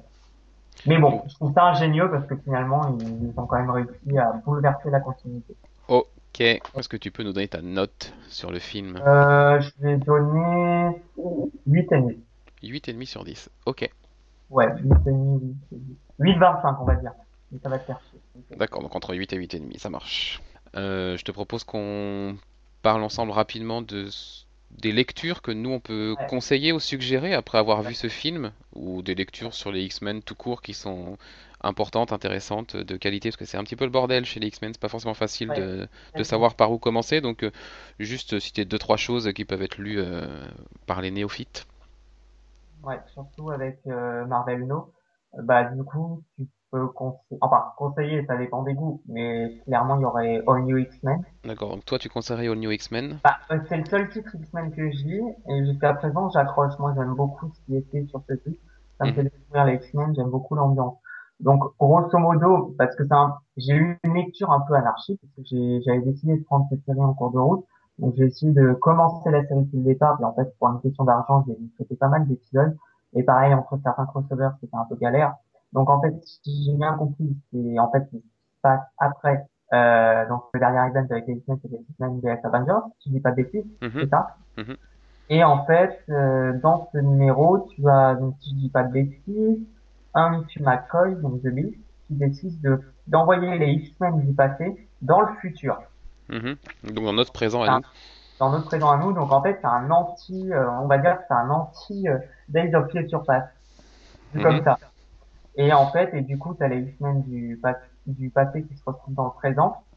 Et sauf qu'il s'est passé plein de choses dans le présent, notamment avec Jean Grey, le Phoenix, etc. Et bon, après, clairement, comme j'ai pas lu l'univers pré euh, All New X-Men, c'est c'est un peu, c'est un peu compliqué pour moi, du Mhm. coup, de faire les différences et tout ça. Mais du coup, t'as, bah, Jean qui est vivante, apparemment, si je comprends bien, et qu'elle n'est plus normalement dans le présent. Je suis pas sûr. Ah oui, elle est morte depuis longtemps, oui. Elle est ouais, elle est morte et donc du coup, bah voilà, tout le monde est étonné. Enfin, c'est vraiment, c'est vraiment une question, euh, tout, c'est en- vraiment des, des relations entre les personnages du présent et du futur. C'est assez particulier. Moi, j'aime beaucoup les dessins. Donc, au scénario, t'as Bendis, je crois, et Mhm. au dessin, je ne sais plus du tout, mais c'est très bon au dessin. Après, je sais pas si toi, tu C'est Stuart Timonen qui dessine. D'accord, je sais pas si tu peux en dire plus, c'est très chaotique. Ouais, bah alors bah effectivement le statu quo, euh, le statu quo des X-Men du passé qui arrive dans le présent euh, et qui constate un petit peu ce qu'ils sont devenus. euh, Ok, pourquoi pas. Après, c'est vrai que c'est intéressant d'avoir ton avis, à toi qui n'avais jamais lu de X-Men avant. Du coup, euh, effectivement, pour quelqu'un qui commence, ça peut être intéressant. Après, pour quelqu'un qui connaît les X-Men, euh, clairement, non. Surtout qu'on s'aperçoit rapidement que Bendis repompe plein d'élé- Ah ouais? plein d'éléments, notamment du run de Claremont, euh, Ah, et, les refait à sa sauce en fait. On a eu le crossover Battle, pour juste citer un exemple, hein, le crossover Battle of the Atom, c'est quoi? Ah, celui-là, j'ai un numéro sur deux, tu Et dis, ben voilà, donc le crossover, c'est quoi? C'est les X-Men du futur qui débarquent à notre époque parce que c'est le bordel chez eux et qu'il faut changer quelque chose, c'est-à-dire renvoyer Ah les, oui, renvoyer les X-Men du passé chez eux en fait, c'est ça qu'il faut changer. Ouais. Ça a quand même effectivement un vieux air de X-Men Days of Future Past à la sauce euh, Bendis. Sauf que bah, la sauce Bendis, forcément, c'est moins bon. Euh, moi, j'ai beaucoup de mal avec le- la façon qu'il a d'écrire et de décompresser et de finalement euh, raconter pas grand-chose en beaucoup d'épisodes. Ça, c'est pas faux. C'est vrai qu'il se passe pas grand chose entre les épisodes. Et on s'en rend compte au bout d'un moment en fait. Au début, on se dit ah c'est cool, c'est cool. Au début de All New X-Men aussi, je trouvais ça cool et tout. Et puis au bout de 10 épisodes, je me suis dit mais en fait, qu'est-ce qui s'est passé depuis le début? Ben rien. Je continue, moi. Mais voilà, je me, je vais quand même me poser la question est-ce que je veux continuer cette série ou pas? Donc ouais, c'est bah c'est fun, c'est fun, c'est léger, machin, tout ça. Moi, Mais ça bon, ça euh, m'a fait découvrir X-Men. Mais voilà, du coup, c'est vrai c'est vraiment une question de goût pour le coup. hein. hum, hum, hum. Après, euh, t'as All New X-Men, mais après, on peut quand même parler dans l'univers X-Men. S'il y a un titre à lire aussi, c'est Deadpool. oui, c'est un titre mutant effectivement, euh, voilà, qui est qui se démarque Ah, vraiment. C'est un titre à lire, quoi. Hum. C'est deux titres à lire dans l'univers mutant. Après, en soi, c'est vraiment pas enfin, t'as quasiment rien que les X-Men, on va dire. Pas tant que ça, mais c'est un univers mutant, donc ça veut dire. Mais non, mais, euh, c'est vrai qu'au niveau X-Men, c'est assez spécial. Moi, ça me fait découvrir X-Men, donc je continue. À voir si je vais continuer. Ok, donc après, euh, ce qui peut être conseillé, donc en dehors du Marvel Now, on va prendre un petit peu maintenant les choses qui étaient Ouais. avant. Euh, bah, deux choses en fait, je vais pas vous en donner plus que ça. Bon, Pour moi, c'est bah, évi- évidemment le run de Chris Claremont. Il a fait beaucoup, lui. Il a fait très très très longtemps. Euh, c'est un run révolutionnaire parce qu'il a complètement relancé les X-Men qui n'existaient presque plus avant lui. hein. Avant lui, euh, qu'est-ce que Ah ouais? Depuis depuis de nombreuses années, qu'est-ce qu'on avait en X-Men? En fait, c'était des réimpressions des numéros euh, des années 60 euh, et avant. Donc, euh, enfin des années 60 tout court d'ailleurs. Euh, donc voilà, lui, il a complètement tout remis à plat, il a tout relancé et voilà, ça a duré des années et c'est excellent. Enfin voilà, la saga du Phénix, c'est lui. euh, Days of Future Past, c'est lui aussi, et c'est juste une toute petite partie de ce qu'il a fait, donc euh, voilà. Et puis le deuxième run que... je- Alors, pour le run de Claremont, on le retrouve dans les intégrales Panini. Donc, en espérant qu'elles ne soient pas toutes épuisées. Euh, pour le lire en VF, c'est le seul moyen. C'est de lire les intégrales Panini. Et pour le lire en VO, c'est un petit peu euh, compliqué, je pense, à moins de se prendre les omnibus, puisque tous les omnibus sont disponibles pour Ah, Claremont. c'est bien ça. Voilà. Euh, Toi, tu ouais. lu toi, euh, tout, tout le run en rapport avec euh, Apocalypse. Alors justement, bah ça on en parlera juste après de, de l'histoire d'Apocalypse. Euh, juste la deuxième chose sur les X-Men que je peux conseiller, c'est le run de Grant Morrison, puisque Grant Morrison n'a pas fait que du Batman, il a aussi fait un grand run sur les X-Men, sur les New X-Men pour être précis. Euh, et comme pour Batman, il a pris des petits éléments du passé et euh, il s'en est resservi pour, euh, pour appuyer ses histoires et pour les, pour les développer et pour construire quelque chose de vraiment intelligent et de très référencé, très ancré dans la continuité. Donc c'est c'est ça qui, qui est appréciable chez lui. Et puis c'est des histoires originales et, et voilà, c'est c'est vraiment passionnant. Donc tout est disponible en VF. Euh, tout sera disponible au mois de juin en VF puisque le quatrième tome sortira en Select. Donc ça sera 4 volumes euh, Select à 16 euros à peu près. Et puis donc, euh, tu parlais d'Apocalypse à Clément. Ouais. Euh, c'est la lecture que je peux vous recommander pour vous préparer à X-Men Apocalypse. Bah, c'est tout simplement de lire l'ère d'Apocalypse. C'est à ça que tu faisais référence? Ouais, c'est à ça, j'ai pas lu moi, donc un peu pareil, Donc l'ère d'Apocalypse, c'est disponible intégralement en VF dans la collection Marvel Gold. Donc là, c'est aussi des tomes à 16 euros et quelques. Il y en a 4. Effectivement, c'est une réalité alternative dans laquelle Apocalypse eh bien, a complètement soumis les hommes et se prépare à les exterminer. Donc évidemment, Magneto, les X-Men, tout ça vont forcément euh, montrer leur désaccord et ben, ça, ça va être épique. Euh, donc c'est par Scott Lobdell, Warren Ellis. Au dessin, on a du, au dessin, on a du Joe Madureira, du Chris Bacalo. Enfin voilà, Ah oui. qui sont, qui quoi. étaient à l'époque leur, euh, enfin, qui, qui étaient pas au niveau forcément actuel, quoique Madureira si. Ouais. Euh, mais voilà, enfin c'est visuellement c'est joli, le scénario c'est plutôt énorme. Ouais. Donc voilà, c'est 4 Mhm. quatre volumes en VF Marvel Gold. Euh, pour la VO, je ne sais même pas si c'est encore dispo. Sur Ouais. l'omnibus est épuisé depuis très longtemps. Et puis pour les, Après, pour les TP, que- je, je ne sais pas. Bon, ça va ressortir de toute façon euh, dans, deux ans. que Ouais. les omnibus actuels doivent être hors de prix. Même en occasion, je suis pas sûr qu'on en trouve. Donc. Ouais. Mais Voilà. ouais. Mais pas de souci, ça sortira dans deux ans quand le prochain film sortira. Oui, bah oui, ils vont faire leur, euh, Voilà. Leur, euh, leur, euh, ils vont faire, ils vont se faire du truc là-dessus, forcément. Oui, Surtout puis ça sera, que- le- ça sera l'occasion ou jamais de le rééditer. Oui, puis déjà quand tu vois qu'ils ont déjà passé passe, le film c'est un carton quand même, box office il me semble. Oui, c'est un très gros succès. Ça, c'est clair que voilà, encore plus à l'international. Ouais. Bien, on va arrêter cette parenthèse et puis reprendre le cours normal de notre émission avec Byron et Arnaud. Merci Clément d'être passé. Je te laisse à Twitter et à Christine. Et à la prochaine avec tout le monde. Bien, nous avons terminé avec notre grosse partie X-Men euh, et également avec l'émission. On se retrouve la semaine prochaine. Et cette fois, c'est sûr, puisque vous avez remarqué qu'on vous avait annoncé une émission la semaine dernière sur les origines de Batman. Mais à culpa, cette émission n'a pas pu être diffusée suite à un problème de fichier, donc on, sous une autre forme. Les origines de Batman seront réabordées, euh, on vous dira à l'avenir comment. En tout cas, quoi qu'il en soit, on se retrouve la semaine prochaine pour une émission consacrée aux 75 ans de Robin, et non pas Batman.